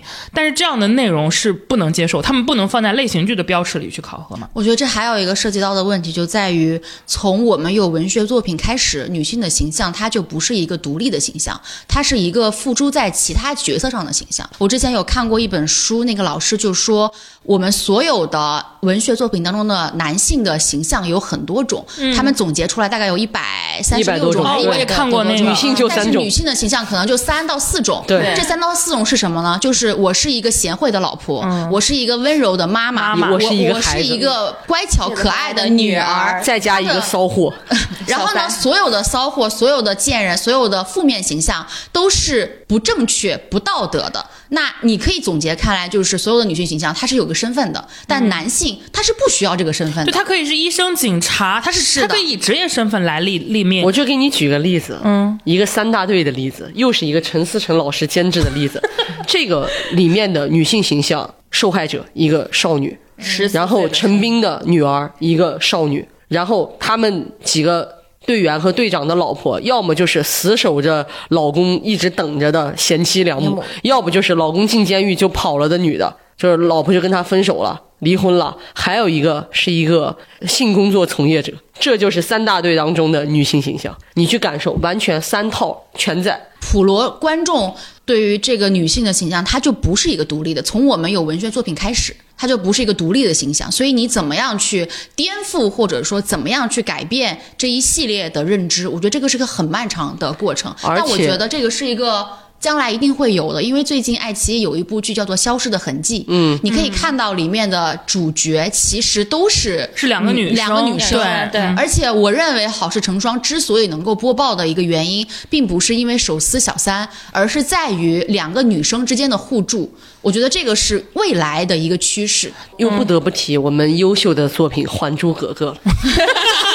它的出现引爆的一个核心逻辑就是，我们曾经看的清宫戏都是阿哥如何如何，对我宠幸了一个民间女子啊，我康熙微服私访，我又跟谁谁谁在一起了。但那个戏核心就是小燕子跟紫薇两个女性。整个的，就是他们那一帮的朋友围绕的就是他五阿哥尔康，一个王公贵族，一个学士学士府的长子，这种人全是跟着他的。我、皇位不要了，爹妈我也不要了，核心都是女性互助，核心就是 girls hyper girls。而且你刚才问的那个问题，我可以给你从另外一个视角来回答，就是是平台方的一个视角，这是我朋友跟我讲的，就是呃女性。尤其是一二线城市的女性，已经是市场上的一个主力军了，就是看电视剧的主力军了，几乎快饱和了。平台也重视他们，所以会给他们产出一些大概率女性会喜欢看的东西。那什么时候能让，比如说优爱腾有差异化呢？是那帮男性，所以可能会在这一方面有所侧重，因为那帮人是增量，但是女性可能很难再增了。或者我换句话说，所以那个方式会更简单、更容易一点。嗯以及我个人觉得啊，就是小 A 刚才说的，还有一个典型的点，就是因为我们的市场在变化。嗯，早些前我们是收视率，就是我得先出东西，我才能看观众喜不喜欢我。但是那个画像也没有那么明确，因为我们没有办法判断电视机那边到底坐的什么人。我只能说判断说，哦这个业主是个五十岁的人，这个人的名字。但是我现在细分到这个程度了，点开我手机的，我就知道你是一个三十岁的女的，还是一个十五岁的男的，还是一个四十岁的老头，还是哦，对不起，四十岁不是老头，对不起。就是还是一个四十岁的中年人什么之类的，就是现在过于细分了。那么平台侧就有这些精准的数据回馈退到制作方，回馈到创作者，这是一种无形的压力。你要不要为这个东西去选择你的作品定位，选择你的作品走向？这个地方就是考验，就跟你刚才说的，对新人来说是个考验，那对他们这些创作者何尝不是一种考验呢？那这个时候我到底是要秉承着我的创作的一个态度，当然这个态度也得看你有没有能力去支撑了。那这个时候你就要选，我要向那个东西靠拢，还是我要出一个更新的东西？我相信有能力的人、有愿望的人，他愿意更。出更新的东西，要不然我们看不到开端，看不到漫长的季节，看不到隐秘的角落，看不到这些东西。所以这个东西，我觉得现在就是到了考验创作者的时候了。你愿不愿意做第一个吃螃蟹的人？只能说这种人多了，市场肯定会有变化。而且我觉得还有一个问题就在于什么呢？就是我们今天会认为《漫长的季节》跟开端是一个跑出来的黑马，但是对于百分之百的普通观众来说，甚至还没有珠江人家让他们耳熟能详。就是我们所认为的一些跑出来的爆款，其实它还是在那个很小众的爆款的赛道的里面，你的这个圈层很难去突破。所以就回到你刚刚说的那个问题，就是今天一个独立的女性的角色能不能成为一个主流的东西？我认为将来是有机会的，但是现在其实所有的大女主，她一定围绕不开的就是她的男性的角色是谁。我觉得这个是很就是像韩国的工业化发展到现在，也才在今年出了一个《黑暗荣耀》。嗯，他们经历了漫长的时间，走到了现在。因为我有的时候就会想，就是你看我们对于大男主跟大女主电影，大男主的项目是不需要爱情的，或者爱情是点缀的，可是大女主的核心项目是在爱情中女性占据主导地位，或者一女多男的爱情就要因为大家普遍的受众是觉得，男人确实可以只有事业，女人你只有事业行吗？你带着这样的思路，你肯定需要通过别的东西去说服大家。对，所以说我其实也更觉得，当然用市场逻辑来看，其实你们刚刚已经讲的很透了嘛，它本质上是增量人群呀，是市场现状所决定的。但是未来其实只有当真正有这样的内容以影视剧的形象出现在荧幕上的时候，他才能够真正的。我觉得是传递给那些还没有意识到女性可以不要爱情，女性可以是这些职业的人来说，其实也是一种刺激吧。我觉得，就是这些人也是可以作为一个独立的女性的职业形象出现在呃影视中。那在生活中，其实也会有人受到鼓舞吧。我是这样理观。观众其实也在发声，观众的发声对于创作者来说也是一个信号。我还可以举一个的例子，就是我我我特别喜欢《风吹半夏》这个 IP 的改编的案例。它其实算是呃，我刚刚说我我认很为它少有的，是很少有的对以女性的，但是你知道我我我仍然觉得这本 IP 改的不够好的一个原因就在于，其实刚刚回到郭郭老师那个问题是什么呢？就是。现在的东西不是说我不接受，我只有一个大女主，她是全程没有任何的爱情，而是在于如果我们不写爱情这种美好的东西，或者不写亲情跟友情，那么我写她的事业发展，我就不得不要用到一些男性的元素，比方说你要怎么样在这个职场当中脱颖而出，你一定是要有一些手段，你一定是要有一些心计的。那这些心计放在女性的角色上上面，它就是不道德的。所以在《风吹半夏》那本书当中，很多人觉得。那个女主角是一个下三滥，当然说有有有点严重，会觉得她是个心机婊，觉得她是一个非常非常有手段，特别是有一些就知道怎么样运用男权社会的一些潜规则的东西。嗯，但这些元素如果今天放到一个男性角色上，那就是他就是个牛逼的人，他就是无毒不丈夫，哎，一个牛逼的人。放到许半夏身上，你就是最毒妇人心，哎，这就是一个很严重的问题。哪怕今天走到现在，我们已经把女性的地位逐渐在提。提高了，但是这些东西还是会成为他一个牵绊的因素。那你如果不能展现这个女生在职场里的雷厉风行，那你就只能去写她的的爱情。而且我还要说的就是，最近董明珠的那个事情特别火。但如果把董明珠的角色换成一个的男性，比方说刘强东老师，难道他们做的事情不是一样的吗？那为什么今天董明珠老师就要因为赏识一个男性的员工，然后就要被这样诋毁呢？因为大家没有见过，就是大家没有见过一个男的为了一。些原因这么舔一个女的，就是大家不习惯。我觉得就是你多习惯习惯吧。但我觉得就是现在这个舆论场还是有些正反馈的。就比如说《问心》里边大家很喜欢的陈冲的那个角色，他其实就是一个在挑战大众印象当中一个传统妈妈的一个形象的一个这样的角色，也被骂的很对。虽然有很 但也有很多争议，是是有很多人骂他说没有一个承担起一个做母亲的责任怎么之类的。但是我觉得今年我自己从舆论场上来看，也会有越来越多人说。那职业女性做得好的，在绝对领域，我的专业能力上做得好的成功女性，她就是可以这样子的。但是我同样遗憾的就在于，其实我感觉网文或者说是像刚刚小薇老师说给一二线城市的女性看的这种网文，我刚刚举的已经是我电影里的大女主无 CP 女性职业为群像的这些人，他们的这个观念还是要优先于影视创作者很多很多年，会让我觉得，你就像问心，那我会视角想，那陈冲还是一个妈妈，毛晓彤还是一个妹妹啊。女性还是一个女朋友的身份，那为什么不能是两个医生是女生呢？对吧？就像那个《机智的医生生活》里，那个她是有独立的一个女性的医生的形象，在这个核心故事里，而不是作为一个护士或者是一个最不重要的一个职场身份出现的。所以这个是我的我个人的遗憾，但是我我充分理解国内 现在影视的一个发展进程，对，太多挑战了。对对，就是我其实印象特别深，我就是以现在的这种悬疑剧或者是这种搭档的。双强搭档，大部不都是男男搭档比较多嘛？就是我记得刘玉宁演华生的时候也引起过争议，大家说为什么华生可以是个女性啊？但我觉得那个时候刘玉宁是通过自己的能力证明了这件事情，而且她作为一个女性，我其实觉得她那版的华生能够在更好的体现她作为一个辅助角色当中对于。夏洛特这种极端人格的一种辅助，他比一个男性来完成这个角色更合理。嗯，但我觉得这个他依旧在挑战大众的认知，不太能够接受说一个女性能够在这样的工作当中，这样子睿智的场面当中承担一个如此重要的。看过《重案六组》的季杰老师吗？对呀，当年我们季杰。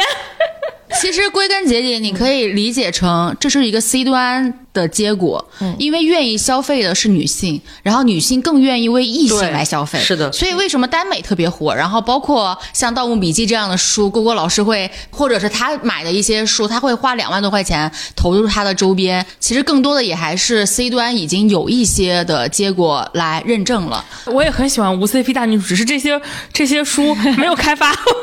我也很喜欢《还珠格格》。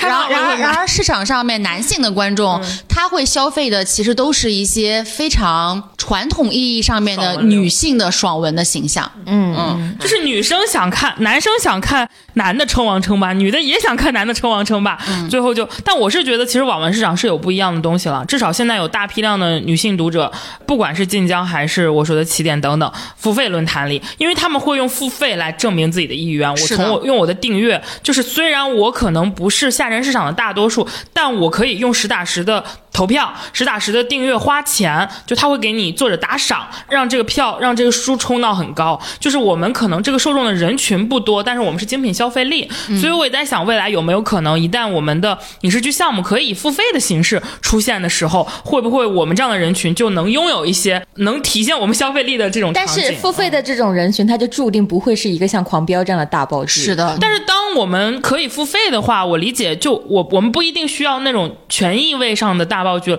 因为你放眼欧美 HBO 的很多项目，或者是呃一些大众意味上以为很神的神剧，他们也有的也是通过付费的这个精品化来筛出人的。你像黑镜，它也只是网罗了世界范围内的呃优质人群。你真要说它在国内的广泛影响力，它可能远不如一些老娘舅的剧在全国范围内知名。但是那又怎样呢？它已经筛出了它要的精品人群，并拿到了它的 C 端的价值，我觉得就它就会有源源不断的衍生。我觉得这个很理想，因为你跟整体的国内的影视剧的呃商业模式都会。有一个很大的挑战，因为我觉得对于一个行业来说，像《狂飙》这样的大标杆才是有正儿八经的模范效应，然后才会引起更多的人去创作。比如说，我们今天把这个赛道改成付费的话，那它就会像有越来越多那种精品小甜剧一样，它可能量级投资量级永远都在几千万，然后永远都去选那些。可能中不溜秋的演员，然后去一直做这种定向的不是的，如果现在你你就看现在的付费逻辑，现在的超点基本也是给头部项目开的，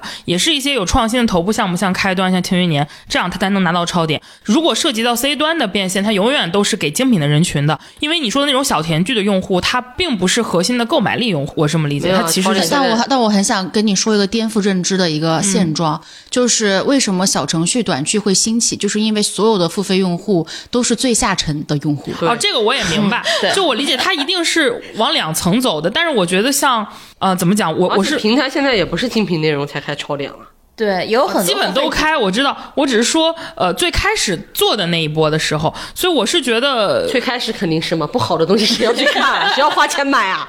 但就像小艾说的，现在小程序剧也在颠覆这种认知嘛，所以你你只能说明，但是你那时候又涉及到一点了，这个背后还有关于政策的博弈啊，关于尺度的东西，或者我换句话说就是。官方的一些东西，他能不能接受一个女性以这样的身份出现在影视创作中，而不是以一个单纯恋爱的角色？你觉得这边会有政策上的一些考量吗？还是更多是市场商业的推动？我觉得从市场商业的推动上来说的话，就是从 C 端上面看结果，你的观众会不会来来来买单？其实我觉得这个是一个导向，但这个导向只会把这个小众的赛道做得越来越小众，因为实际上一个独立女性的形象，我我就不说她是依附于谁的一个形象，其实能够感知并且能够跟她有一些深层次的共情的，还是一线女性，就是最高质的那一部分的的人群。然后普罗大众可能更想看到的是一个嗯、呃家庭很和睦啊，或者什么就是家里鸡毛蒜皮的一些事儿。但我觉得这个是一个并不冲突的，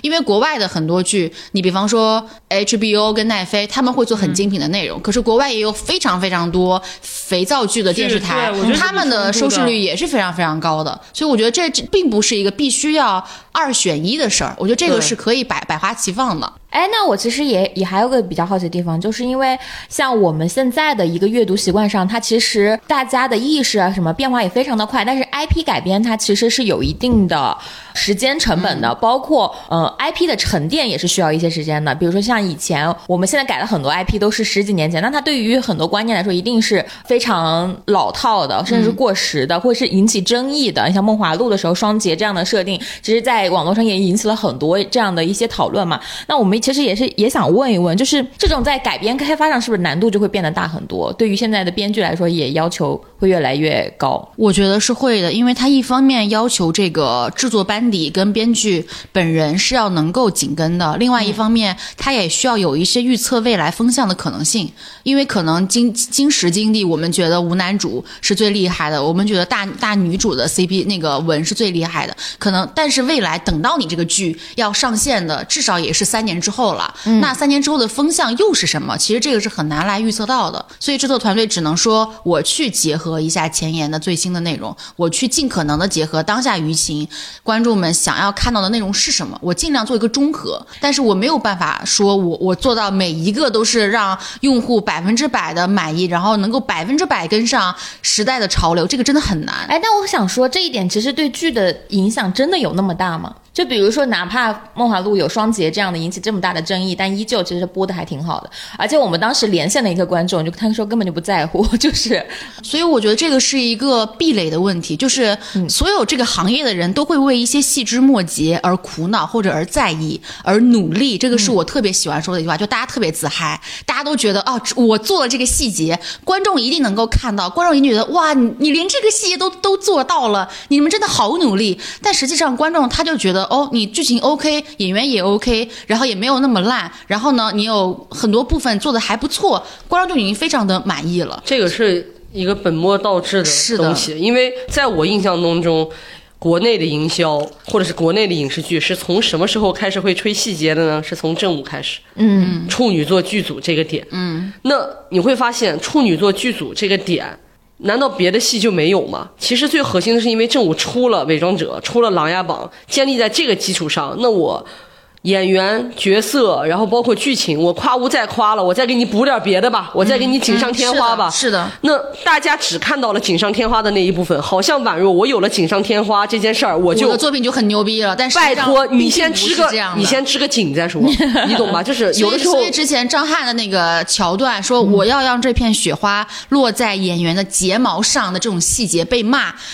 你他妈拍的这就是个烂剧，你落在睫毛上有任何你看你落在意义吗谁的睫毛上？你落在张翰的睫毛上跟落在梁朝伟的睫毛上，那能是一个睫毛吗？其实这个地方就是一个本末倒置的点。其实有的时候不是批评观众啊，就是有一些。演员类的粉丝在吹自己喜欢的演员的时候，大家也很喜欢用这个思路去吹，其实没有价值。没有任何意义，没有价值因为你的剧不是一个好的剧，这些说句不重要不。好听的，这些剧如果是好剧，比如说我曾经也做过一些爆款剧，爆款剧当中有一些内容，哎，你别说，就是我做的那些梗，不是我发现，真的就没人说。但我发现我做了以后，哎，爆了。但我讲真，再往两年以后看啊，谁记得你做过这个梗？全世界只有一个人，那个人就是你自己。你提到了，别人都会说哈，还有这个事儿，大家只会记得这个作品豆瓣八点五。我觉得核心还是说这个戏的细节，它是不是依托在一个好剧上？如果这个项目真的足够好，那我觉得一切都有价值。其实说实话，它就算是依托在好剧上，那个东西的价值也不过就是昙花一现。这个昙花一现在谁心中绽放呢？不好意思，就是我心中绽放。我觉得不制片是人没有，我说的是你经过时间去考量以后。那我举个例子啊，比如说像嗯，我们就说李安的《色戒》，宫崎骏的《千与千寻》都有大量的细节铺陈，是在剧情、演员的表达之外的，有很多的延伸跟意义。那已经过了这么多年了，依然有不停的有有短视频形式的 UP 主重新的去解读，让新的观众去感知，然后一遍一遍的吸引他们重新去翻这个东西。那我不觉得它没有意义。我的点，我说的没有价值的逻辑，跟你说的衡量标准不是一个意思。我不是说人家那玩意儿一点用都没有，我是说在整个的这个体量里面，那个东西是微不足道的。相对来说，我就举个例子啊，就是说《红楼梦》哪里哪里，曹雪芹写的多牛多牛，红学家研究到什么什么程度，在我们心中扎根到什么什么程度，这个东西之余的，你说的那个意义有的，我喜欢的。我就觉得它有意义，没有问题。但你放在整个大众传播里面，这个东西的价值是不大的，它只是一个吸引大家过来看的一个小触角而已。我是这个意思，我完全没有说那些东西没有用的意思啊。就是它的那个感知可能就是衡量标准不一样，我人们说的群也两回事儿。人群也不太一样，可能就以《琅琊榜》来说，大家印象当中肯定还是一个复仇的一个故事，这个这个感知是最大的。然后到后边，它可能才是你送的那一个红豆是有着祝你健康的意思，那那能够 get 到这个点，可能对于复仇这个故事这个点来说，可能就是呃对，就百万分之一吧。就《甄嬛传》的那些大梗，特别火的梗，你其实有些梗我知道，你未必知道，只是梗越来越多了，可能他就会大家可能会说哇，《甄嬛传》的弹幕很有意思，《甄嬛传》的什么什么很有意思，但你真的细究去每一条弹幕，其实那那是很小的影响力。其实总结下来就是，只有当你这个剧集的内容是及格且以上的，你的细节才有意义。那我们回到刚才那个问题，我们现在不是说现在的呃意识形态变化很快嘛，然后尤其女性主义起来了之后，因为我们现在也说很多改编的 IP 都是十年之前的，就包括一些甜宠啊之类的改编的时候，它这就是对于现在的女性主义来说有有很大的挑战的，嗯它是很容易被受到审视的。那在这种改编的时候，你们会一开始的时候做一些风险预警吗？就是说啊，可能其实是其实是会的。我可以嗯给你举个例子，就是我之前很喜欢九路飞香写的一些书。然后在我年少的时候，我觉得他写的书真的写的很好他，写过啥呀？就是司命的那那一些。然后我小的时候，也不知道我小，就我以前的时候 看司命的时候，我是觉得哇，这些角色写的特别的好。然后等到我们真的是要去做这个作品的时候，我反而会觉得他的故事当中的女苑长安才是写的最好的。就是你的想法也是会变的，是因为你确实现在的意识形态变了。那对于影视公司来说，你就不能再把一些原来的意识形态再做发扬跟光大。但是人物身上的光环跟他这个人物的吸引你的点，我认为这个情感的元素它是不会变的。那你们会在这上面做一些，比如说呃剧情的更改啊，或者是角色的更改嘛？这种类型会，其实是会的。其这就是会牵扯到粉丝会认为我们做魔改了。啊。就是比如说，我们很多爽文 IP 大女主 IP 在改编改编过程中都会有一些，比如说削弱主角光环啊，然后增加恋爱线这种争争议，或者是就反正这种类型是不是也是因为当中的一些妥协？就一个是我们对于平台的妥协，另外一个就是我们对于 C 端的妥协。有一个很很有趣的现象就在于，所有的微博上的用户叫的最凶的那一帮的用户，他们是最希望能够看到女性职业线、女性个人成长的。嗯，但实际上在电视剧的粉丝受众的当中，如果你没有情感线，观众又会说怎么没有情感线？啊其实对于影视公司的我们来说，我们也会非常的困惑，就是观众到底想要什么呢？话说的最多的那群人，可能是不是其实他就是，我觉得拿一个数量来比是一百个人，但是其实观剧是一万个人是的，啊。因为你没有这个情感线，现在就变成了你没有情感线，你的故事就很难来推动。你像这种创作者思路，就是你不敢赌一把，或者是你不敢凭借自己的作品还是不够过硬去，你来带领观众，你们还在跟着观众走，然后又怪观众，你们到底喜欢什么？我觉得不完全是，而而是一个普通观众刚才听到是有点生气呢。就是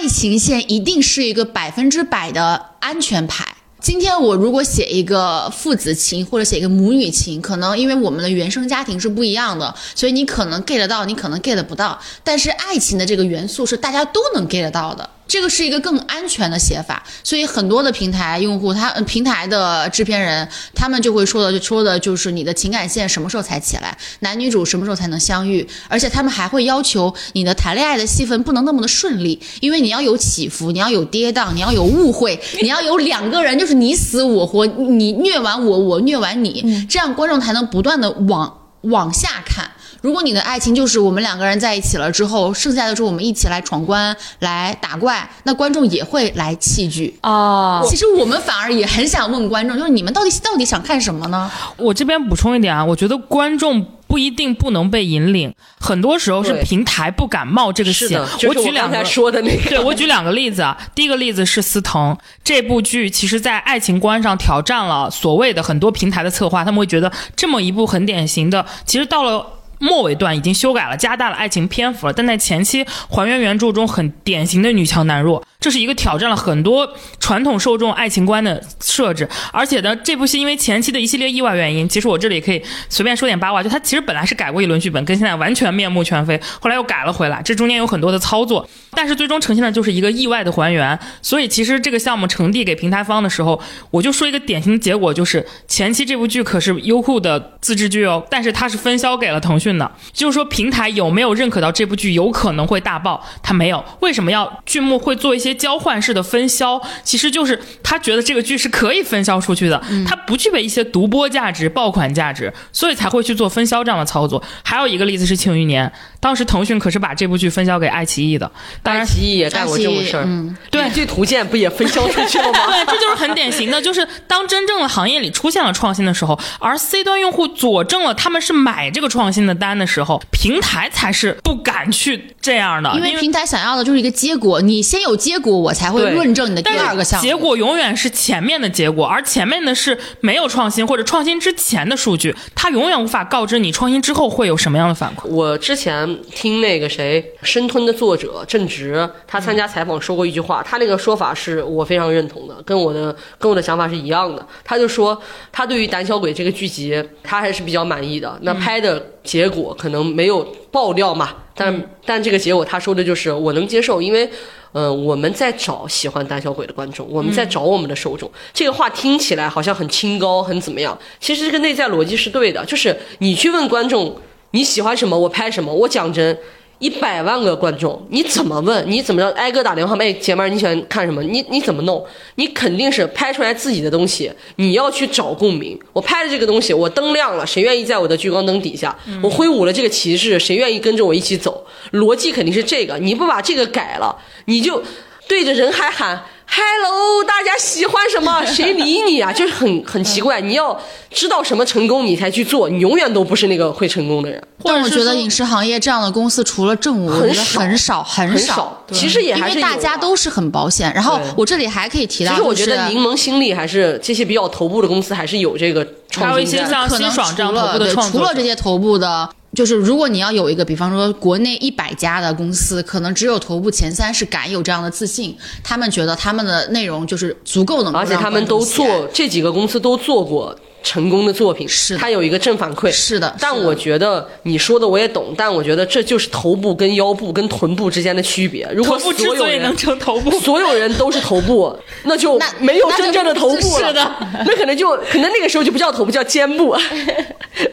叫头发头发丝末端就之类的，就是大家竞争起来嘛。那我还想说，就是除了观众喜欢模糊，让大家就是会可能产生一些魔改，以及意识呃形态的变化，让人产生一些所谓的魔改之后，还有什么是会影响到这种？其实我也想从我作为一个小小的影视行业的螺丝钉，然后分享的一个就是的视角视角吧就是很多人会觉得说，哎，为什么女主的戏份被删掉了？为什么男主的戏份被删掉了？就关于删戏份的这个事情，其实很多很多时候啊，就是我们要从一个主角他的戏量占比的内容是多少来看。比方说，今天是一个大女主的戏份，她的内容占比可能占到了百分之六十甚至百分之七十。那有的时候在各种关卡的审查之下，它要改动的戏份相应的也会变变多。比方说，今天我就是个群演，我就一场戏，那我百分之百的戏份保留。但是对于一个大女主的，特别是那种女主的身份来说，她的戏份占比是百分之六十。那剧中涉及到的要改变的，比方说广电送审，比方说平台的意见，或者是一些其他的评估意见要修改的比例，也是落在这个女主的上面的戏份会更多。所以大家会觉得说，哎，是不是相比你的原剧本，或者相比你的原小说的戏份当中，女主好像删减掉了特别多？但实际上这是一个比例的的问题。嗯，那有没有一种可能，是因为一个女评剧请了一个更牛逼的男演员，所以就也会我认为这个逻辑不成立，因为大女频的项目一定是首先为女主形象来服务的。所以这这就是那个影视行业，你你你到底是先定男还是先定女的一个的思考。比方说，今天我要拍《楚乔传》，我一定是要先敲下来楚乔是谁，我才可能会去谈我的的男主是谁。我今天要拍《庆余年》，那我就要先把主角是张若昀还是其他的人定下来，我才能够去谈谈李沁，谈其他的人。这个是一个综合的，但是我们也遇到过，看过很多，比如小说里就是很明显的大女主改成双强的设定，比如像《且试天下》这种剧，它很典型，就是一个。虽然小说里的确那个她的对象也挺强，但是你很明显就是一个女主的成长发展过程。但是在剧中你就感觉杨洋，首先从咖位来看，他就比赵露思要咖更大，然后放的也更靠前，他的戏份也同比增加了非常多。你再比如说像《黄泉》这部戏，就是陈坤跟倪妮，然后也是这本来也是个大女主小说，后来陈坤他甚至本身就作为投资方参与到这个项目里，那是不是也会出现女频剧先定男这种情况呢？你刚刚讲的那两个都是相对来说比较特个例 特殊的，因为这涉及到演员他的身份的一个变化。当这个主角他又是一个出品人，他又是一个编剧，他又是一个男主角，那谁不愿意给自己开后门呢？对不起，陈坤老师。但是更更多的我们拿到的项目还是会优先，我要把我的女主的戏份先定好。但是这里确实会有一个行业的问题，就在于。大女主的题材其实在市场的占有率是更多的，大男主的角色可能除了《庆余年》，除了像《赘婿》这种，它还是比较的少，所以女频的项目基本上是我认为我我自己的一个个人体感，不代表官方，可能还是一个百分之七十跟百分之三十。但是对于百分之三十的演员来说，他还是希望说我在这个女频的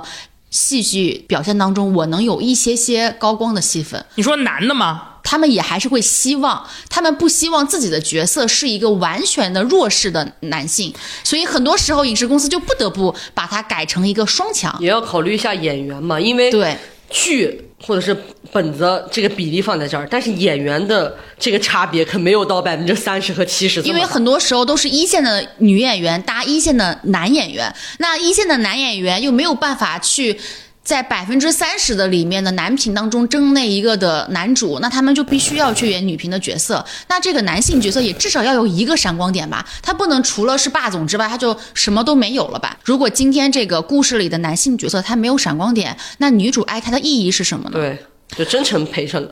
但是我我不知道我这么说对不对啊？其实我们作为读者或者作为观众去看很多戏的时候，我们不想知道这个男主角他武功盖世，他称王称霸，他自己有多么的牛。而我想看到的人，正是你作为一个如此牛的人，你在女主面前，我用伏低做小这个词儿可能有点不太恰当，但我恰恰感觉这是满足很多女性爽点的，就是一个如此强势的男性，在过往的很多角色设置里，他是有自己独立的高光线，是去拯救世界的。可是在这个序里，女主拯救世界，而你拯救女主，这就是你的魅力所在。而你只要老老实实承担了这个光环，就像张彬彬的《司藤》里演一个女主的忠犬，你就足够收获女性观众的爱了。这就是你最大的高。光光是一个称王称霸的人，愿意为了自己的爱人去做他的另一半，去做他的贤内助，一个男性身份，这才是你的高光。就像《且试天下》，如果杨洋那个角色按照原著走，我觉得他很有魅力。像那个《长风渡》里白敬亭的角色，他按照原著走，他也很有魅力。反而是调整之后不伦不类的操作，让他显得既杂糅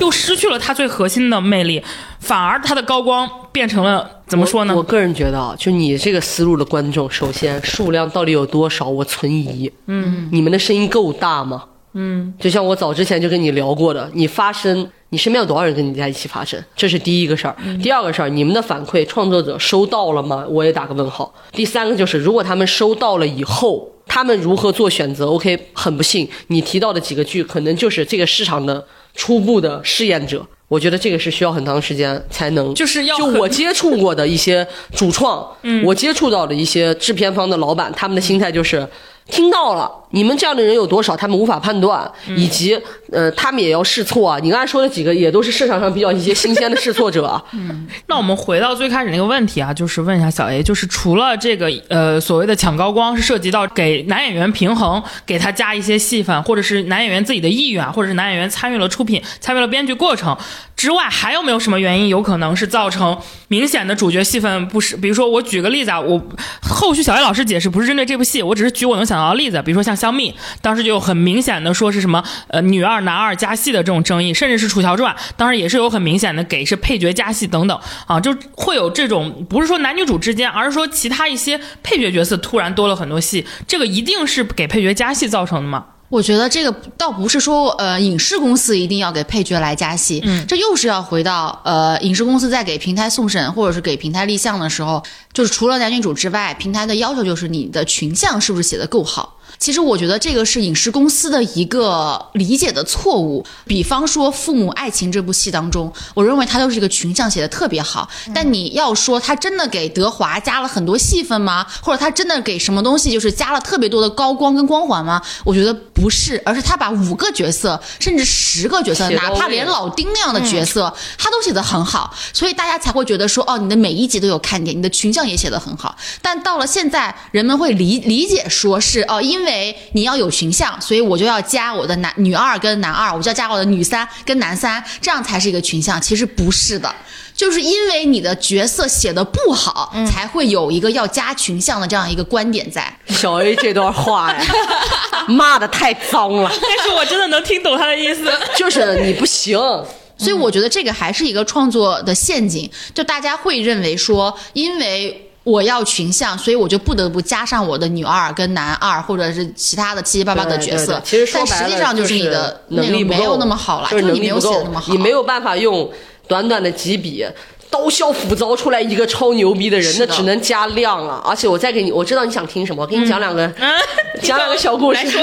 就首先，我不说是什么项目，这是实打实的。就比如说有些配角在中后段戏份突然猛增，嗯，因为主角辞职了。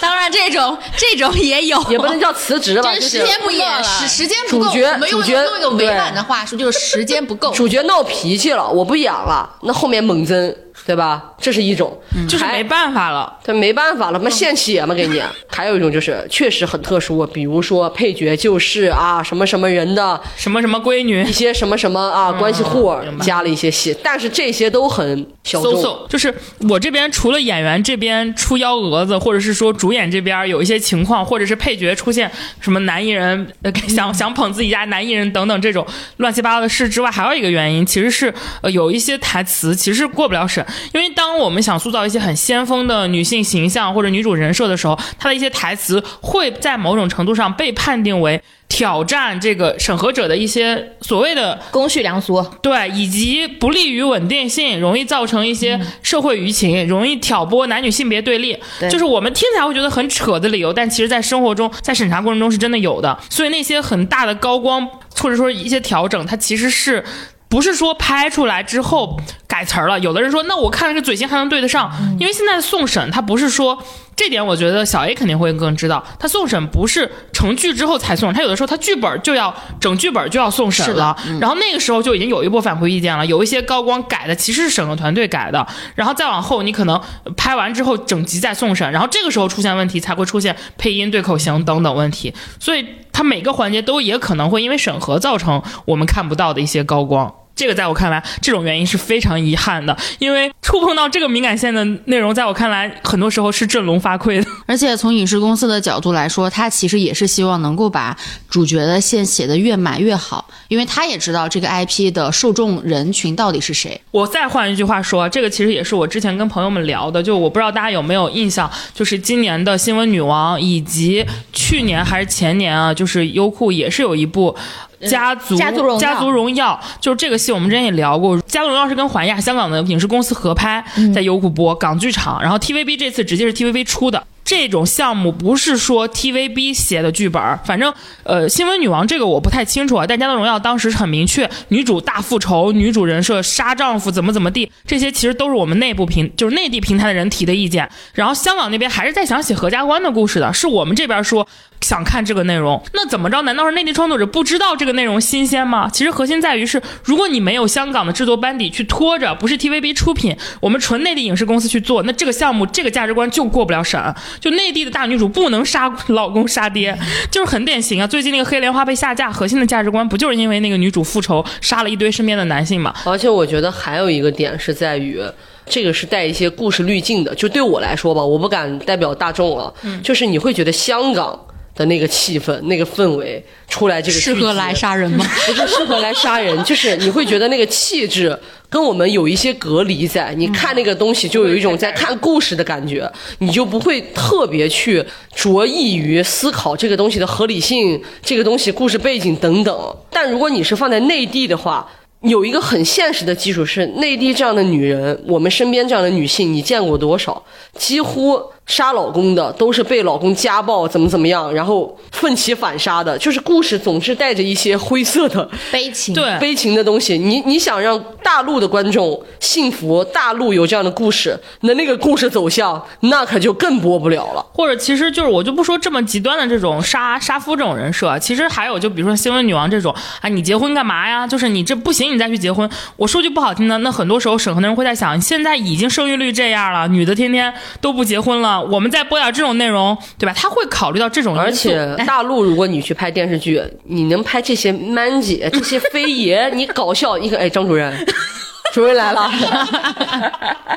对吧？你主要还主要还是大陆地区这边的所有的角色，他一不管是男女，不管他是什么身份，他一定要是一个正面的形象，反派是不可以当主角的。而且你手续善良才行而且你。走那种路子，我让你知道什么叫真正的直播，我让你去看新闻的底线。你国内你哪个女主持人说这个话？女主持人只会说好的，没有问题，交给我。这种话，你你想象一下，周涛说，董卿说，你就觉董卿只会说。今天晚上我们一起包饺子。我不是说攻击董卿老师啊，我知道他们也不是走这个风格。董卿老师也有很职业，很只是你让大家去想象董卿这样的女主持人说，我让你知道什么是新闻的底线。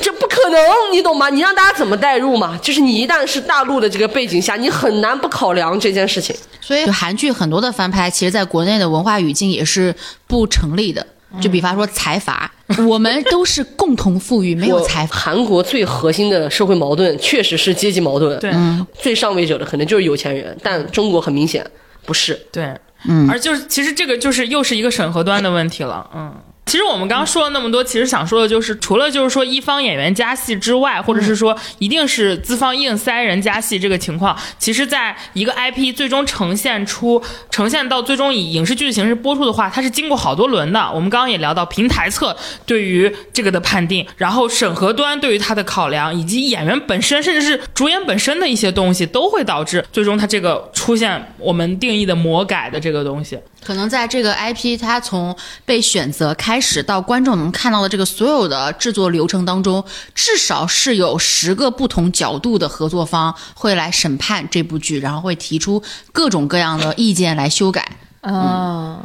那十个天哪！所以为什么很多人我知道很多网文作者就是说了自己不想当编剧，因为他们会因为死掉。因为最后一个环节都是编剧来改，编剧来润色，编剧来修改。我举个例子啊，就我们这种做营销的，已经算是整个行业线比较末端的一个口子了。我就不说是哪个戏了，就是市面上去年一个爆款剧，我也是看过剧本的，我也提过意见。就是，但是那个是因为客户信任我，他说你做过很多类似的剧集，你还是提一下你的意见吧。但我提的意见其实没有一些个人色彩，我提的全是他的 bug。一会儿我可以跟你们私下分享他的 bug 是哪一些，最后全改了。就这个正片播的时候，我发现他把我说的 bug 全改了，但我说的 bug 是 bug，不是那种意见。你想，连我都会参与进来，对我我我虽然没有叉叉这个具体剧本端，但是也是今年有一部非常热播的 IP 改编作品，它在影视购买版权的时候，当时一个经手公司其实就是版权方的一个中间公司找我有聊过，因为他知道我看过这本小说，他当时就跟我说了这部戏，我当时就听，我说啊这个戏很难改啊，这个 IP，但是他们跟我沟通，他就问我哪里难改，我就康康我说这些这些不都是核心高光吗？这怎么改？最后这个戏出来之后，我发现我中间说的很多书粉觉得很好的东西，或者是我们很在意的一些些点，我当时说的时候我就觉得这没法改，因为政策上可能就不允许。最后果然改的七零八落，就是最终的这个结果也很嗯很难讲。就是我当时作为一个纯读者，我都能知道有些东西很难弄，但是为什么他们还要改还要买呢？可能这个就又涉及到一个环节，就是也是我想问这个小 A 的，就是你作为 IP 购买方的时候，你去买这个 IP 的时候，很多时候你们不会担心它很难改、很难过审或者很难拍这种这种感觉吗？其实要考虑的是一个综合的因素，就是这个项目的长板到底有多长。比方说，呃，我之前最早看《前台基本法》的时候，那个时候其实已经明确的有说过不能有任何的穿越重生，但是当时的那个合作方还是买了这个 IP，我认为他就是看中了这个故事性的他就是赌，我就是穿回来的，我知道再过几年可以了。我觉得他就是看中了这个故事的长板到底是什么，所以他愿意为这个所谓的短板去做一些，不管是修正还是调整还是退让都好。所以你任何一个影视公司，他去买一个 IP，包括平台，他去评估一个 IP，都是从这个故事的长板到底是什么。对，就像你刚才说的，你觉得那些长板是高光的那些东西，嗯，对，每个人考量的原因不一样。白是，就比如说像尾鱼，都已经建国之后不能成精了，他每本书又有那么多这种神神鬼还可以是外，星人嘛？对，还是要对，因为还是要其实。有很多的网文故事都是很安全的，但是有的时候安全往往意味着它很平庸。那现在这种价格，我想问一下，一般来说能够呃到多少？头部的其实头部的，他们还是会是一个千万级的一个体量，因为它足够的优秀，它的转化率足够的高。然后对于一些再往下的，可能就是五百到八百的这个层级，然后再往下就是两百到三百这样，然后剩下的一百以下的，基本上都是一些特别新人的。作家可能他们还是第一部，然后他的故事体量也没有那么大，可能更多的是一个现代都市这样的生这种几十万的故事。嗯哎，那我想问一下小 A，就是像对于一个几千万，比如三千万的一个钱拿来买 IP，那我们需要搭一个多少钱的盘子去传这部戏呢？其实现在三千万已经是不太可能存在了。我说的千万可能就是一一千左右出头，已经是一个非常非常高昂嗯1000的价格多万了。嗯然后呢，基本上现在要搭的一个盘子，你可能平均到一个项目上来说，它的制作体量也还是会在两亿左右。一都一点五到到两亿左右的这样一个体量，那我们按百分之三十来算，也就是说演员的片酬六千万，也就是当我去花一千多万买一个 IP 的时候，我就注定要找非常非常非常顶的演员，或者要么就是我有非常非常强，因为我知道有很多悬疑题材 IP 也很贵，但是他们可能不是那种走顶流演员的路线，他们走的是那种大制作、大呃好好班底的那种路路子走的品质演员。品质演员，那就是也是得是一个非常贵的一个东西。因为相当于你的每一个环节都变得水涨船高了。说白了，就是如果你都花这么多钱买 IP 了，你演员找一些咱俩来演，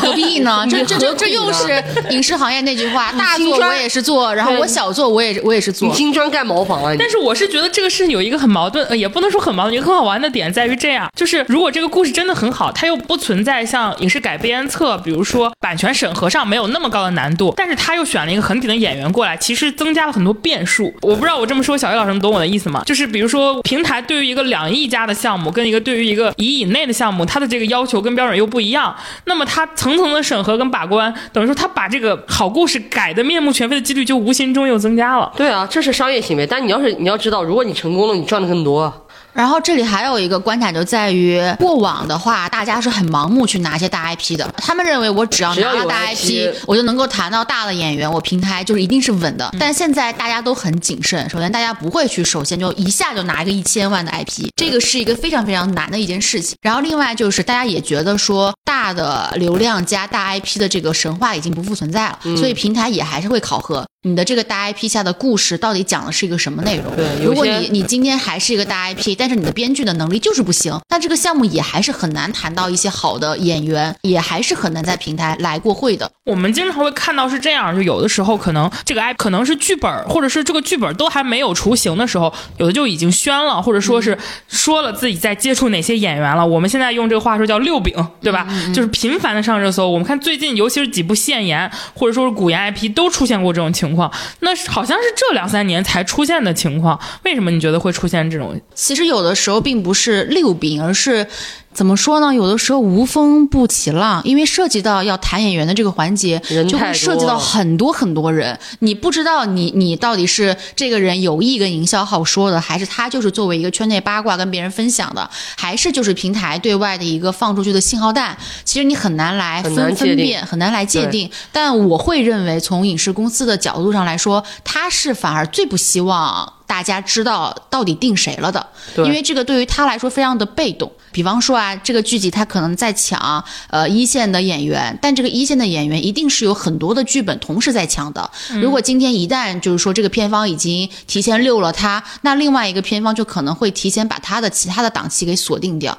那对于这个公司真正要谈的演员来说，他是很不利的。所以其实很多的戏份反而是影视公司希望说越低调越好，但确实奈何不住这个谈演员的流程上太多人太多人要过手了。我我首先要跟选角的团队 casting 他们去聊我们的需求，然后可能 casting 下面要分配他们执行导演去聊，然后执行导演要跟经纪人聊，经纪人要把这些剧本拿来给团队的策划或者宣传他们上来看，然后人人都要来参与。可能这个经纪人在接到这个戏的时候，他也会去打听这个剧方到底邀请了多少个人同时来选这个男主角的身份，那一层一层的信息就很容易被泄露掉。而且我之前跟你们聊过营销层面的东西的时候，我就说过很多次了，嗯，我们不深入其中，你根本无法知道具体的情况是什么。而且我觉得有的时候观众的思考逻辑还是不要走到那个这个东西谁在前面被大家看到了，这个东西好像对谁有利，就一定是谁做的，其实根本不可能。是的，而且很有可能，搞不好就是营销号为了给自己的账号增加热度，在编新闻，也不是没有可能的啊。因为很多时候可能就是平台说，哎，你们要不要去问一下迪丽热巴的时间？要不要去问一下龚俊的时间？然后可能这个信息就被散布出去了，就变成了迪丽热巴跟龚俊来主演，但实际上合作方只是说你们去问一下演员的档期。或者又传承了，哼，平台就只认可迪丽热巴跟龚俊俊一起来演，就是你懂吗？这个就是这个话总是会被传的特别的奇怪。对，就像我接触的一些客户也是，他们其实很很反感这个信息流出去，对他们来说其实麻烦事儿更多。嗯，而且还有一个思路是什么呢？举个例子啊，就比如说一个戏。呃，原本大家觉得还不错哦，呃，好像我的艺人去演没有什么太大的风险吧。结果哎，传出来谁谁谁演，大家一片骂声。嗯，搞不好真的想演的，或者是呃制作方想让他演的那个演员，心里面就想，哎呀妈呀，原来这是个烫手山芋啊！嗯要不然我别演了，就是很多因素的。其实制片方不想让这些消息流出来。是的，你这声音一出，IP 粉瞬间就会觉得我骂是有用的，就是呃，怎么说呢？就是嗯、呃看 IP 粉的心态是什么呢？就是你也看你这个 IP 是什么 level，以及你骂到什么程度了，这个也确实可能会被影响，因为。讲真，也要看创作创作者的心态。嗯，你骂陈建斌老师演雍正的时候，我记得当时论坛吵得也蛮凶的。对对，那你当时有很多人在吐槽孙俪，我当时也吐槽过。孙俪也吐槽过。那你看我们郑晓龙老师。理了吗？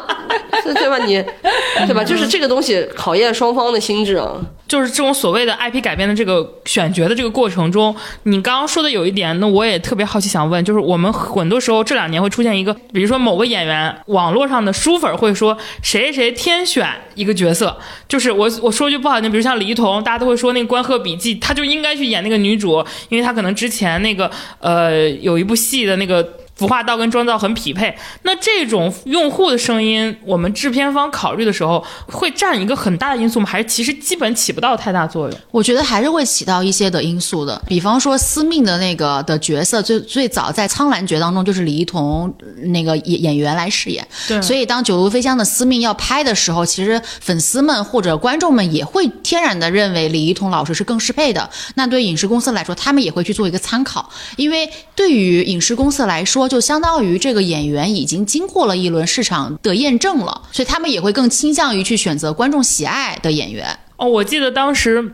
三生三世枕上书》跟《十里桃花》的 IP 其实是在不同的公司手里的。是的。然后本来原定的那个小九就是迪丽热巴，就是《枕上书》的女主，最开始好像说并不是她，但是因为《十里桃花》先播了，然后迪丽热巴那个角色又非常受认可，所以最后等于又变回到了还是她去饰演。当然，这个好像后面也有一些 IP 版权又归属到公司，又有一些变化。我还记得还有个例子，就是最典型，就是胡歌之所以能去饰演那个。梅长苏，梅长苏对，也是说的是当时有很多的粉丝去推荐，然后去力荐，然后最后制作团队有考虑，最后真的选用。我觉得发声肯定是有意义的，肯定是有意义。但你要说，如果今天没有人为胡歌老师发声，正午阳光不会去请胡歌吗？我觉得这也这也不太可能。对啊，明白。除非你今天要推荐的是一个 nobody 根本无人认识的演员，可能片方就觉得说，嗯，他是谁之类的。对，而且那个戏说是说句不好听的。不是胡歌未必也不会成功啊。嗯，我认真的，我是这么觉得。我也这么觉得。主要那个角色他本人的那个命运和胡歌的那个当时其实还蛮适配的。对，嗯。所以我觉得有的时候真的就是演员跟剧集互相的成就。嗯。那我最后再问一下，其实我们刚刚有说原著粉的声音有的时候会让呃演员觉得很危险，然后可能会重新思考。那有哪些时候就是原著的核心 IP 粉的声音会让制作团队觉得有点危险？会有这这种这种程度吗？或者会觉得很……当你们在网上骂我们的时候，我们就觉得是 最危险的时候。还有出现那种这个人居然配演我的某某角色，我要抵制你。这个时候我们都很害怕。这个时候都会觉得危险吗？可是这不是每一步都会面临的。就是因为我，因为其实对于影视公司来说，从影视公司的角度，他会是希望大家都满意。我我认为一个影视公司买一个 IP 的初心一一定是这样的，他一定不会希望说我买了这个 IP，我就是要挑战粉。丝，我就是要跟原著粉丝大撕逼，就是要跟你对着干。我觉得大家都不会这样，大家还是会尽可能的让。多方来满意，但有的时候，呃，影视公司并没有那个办法，所以我们也会希望说看原著粉，因为对于修改内容上来说，粉丝永远都是比制作公司要更懂这个小说的精华到底是什么的，所以原著粉丝在这一块其实给到的影视公司的支撑力是非常非常高的。对，而且原著粉丝量虽然不如一个爆款剧的受众量大，但是他的那个量一定比主创团队的人多呀。嗯，是的，你那你的声音一旦对吧发。发生了，你们的数量一旦增多了，超过了主创心理承受的能力，他们肯定顶不住啊！主创才几个人啊，我讲真了。而且 IP 之所以是 IP，就是因为大家冲着他最开始的那个观众量呀。是的，就是虽然知道你们肯定也要骂一骂、提提意见吧，但是一开始就冲着你这几十万、几百万的读者来的呀。而且主创除了心态上的考验以外，还有金钱上的考验啊，因为你们是没有办法被控制的。对吧？那我如果作品还没有出现的时候，没有一些天然的剧粉，或者是天然的一些呃像未来星这样泛娱乐受众出现的时候，就相当于我的战友还没有来，我还没有同盟。那那个时候，我想要去跟你们做一些交流，或者是抵御防守，我都不敢说是反击哦。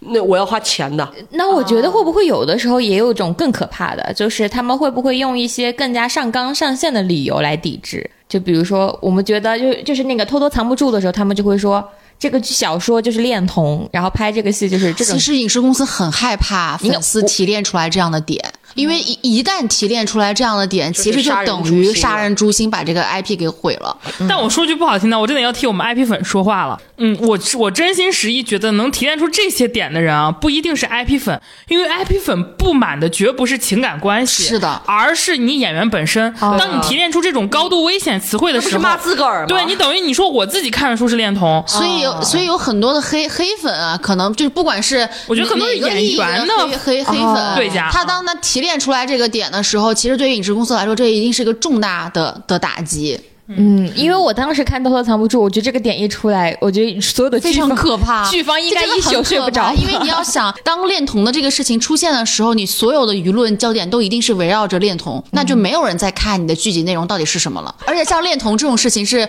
非常的违背公序的良俗，然后也是一件违法的事情的，所以影视公司不会说我想要跟一个违法的事情去来有任何的沾边的。小说也不是恋童吧，我也记得小只是那个女孩恋童是，只是说他们两个相遇从初中的时候开始相遇只吧，是女孩初中的时候可是暗恋谁女孩小的时候不会有一些暗恋的对象呢？不是，主要是拍摄的过程中，他放大了年龄的差别感哦以及处理的问题，就是等于说他把那个女孩演员找的又是小学生去演初中生，就这就很没有必要。就是我觉得各个环节吧，那洛丽塔的电影呢？那是国外噻。不是第一是国外，第二是你的初心点是为了抨击还是什么，是不一样的。嗯，明白。嗯，我觉得还有一个点是，刚刚未来先说的这个，我我我这么说吧，就是这种声音，其实在任何极端粉圈粉圈都有。我我举个例子，就最开始的时候，《盗墓笔记》要改编的时候，也有非常不满选角的人，那时候也有书粉是提出的，那我们要不就让这个项目黄了算了？现在怎么盗墓这种类型能能改成？嗯，有这样的对，能能能影视吗？但是其实这种声音一旦在一个影响力非常高的 IP 中，它绝不会成为主流。就这样的声音会先被书粉这个团队开除，因为我们会反击说，你如果这种心态，就会把你打成就对他这就划分界限，你等于你在毁我们整个这个 IP。对伤敌一千自损八。对啊，我说句不好听的，你去举报这个，那线下架到底是书还是这个剧啊？就是我们会这样想。所以一般来说，如果这种声音是一个主流的举报的声音，它绝不会是我们 IP 粉的声音。它更多时候你可以考虑的是 演员的对家，或者是这种或者是粉黑的。IP 粉，可能也是很极端的那种。对，非常少，但是它不是不是一个主流，主流更多。我遇到过真的最夸张的事情就是烧海报，就是你到这这个程度了。只是说真的，就是对于那种已经明确演员之后，IP 粉还能够跟流量明星粉丝的有来我往的，那真的是这个 IP 得有非常强的影响力，非常核心的死忠粉，他才能打得过流量粉儿。你你流量演员的组织力不比 IP 粉儿 要高得多吗反正我们还是希望大家都和和美美的。？Peace love。Peace and love。不会的，IP 这个东西不可能。我觉得这个其实就是还是我们回到今天的最后啊，就是本质上小说这个事情，就是不同的人看待它有不同的想法。有我也有朋友，甚至我现在啊，对于那种我不是特别铁血的爱好的小说，我也会想着看看它影视化呈现是什么效果。有的人就是这种心态，也有的人就是我就没有那么在意这个书还不还原，就看个乐子。然后也有那种核心的原教旨主义书粉，我就不能容许我的圣地被破坏。但是它的确是当下影视行业一种最简便或者说是最通用的一种。故事获取的途径，然后也是目前很盛行的一种操作，所以我我也理解为什么摘了摘朋友他在这个给我们提的这个想法，其实之前也有一些其他的些网友微博私信过我们，希望我们聊一聊自己的喜欢的小说跟改编，其实也都在这一期中尽可能的聊了。我们也非常感谢我们的小魏老师，既从小说端给我们提供了视角，又从影视剧改编端跟我们分享了故事，嗯，真的非常的鼓掌。那我们今天就先跟大家分享到这里。然后呢，如果还有其他的听众朋友们想要让我们聊一些东西，也可以到我们的微博给我们留言，或者是说呃私信各位主播，或者在群里，我们都能看到。好，最后非常感谢小魏老师今天的分享，然后也祝所有听到这一期的朋友都能成为快乐冠军。我们下期再见啦，拜拜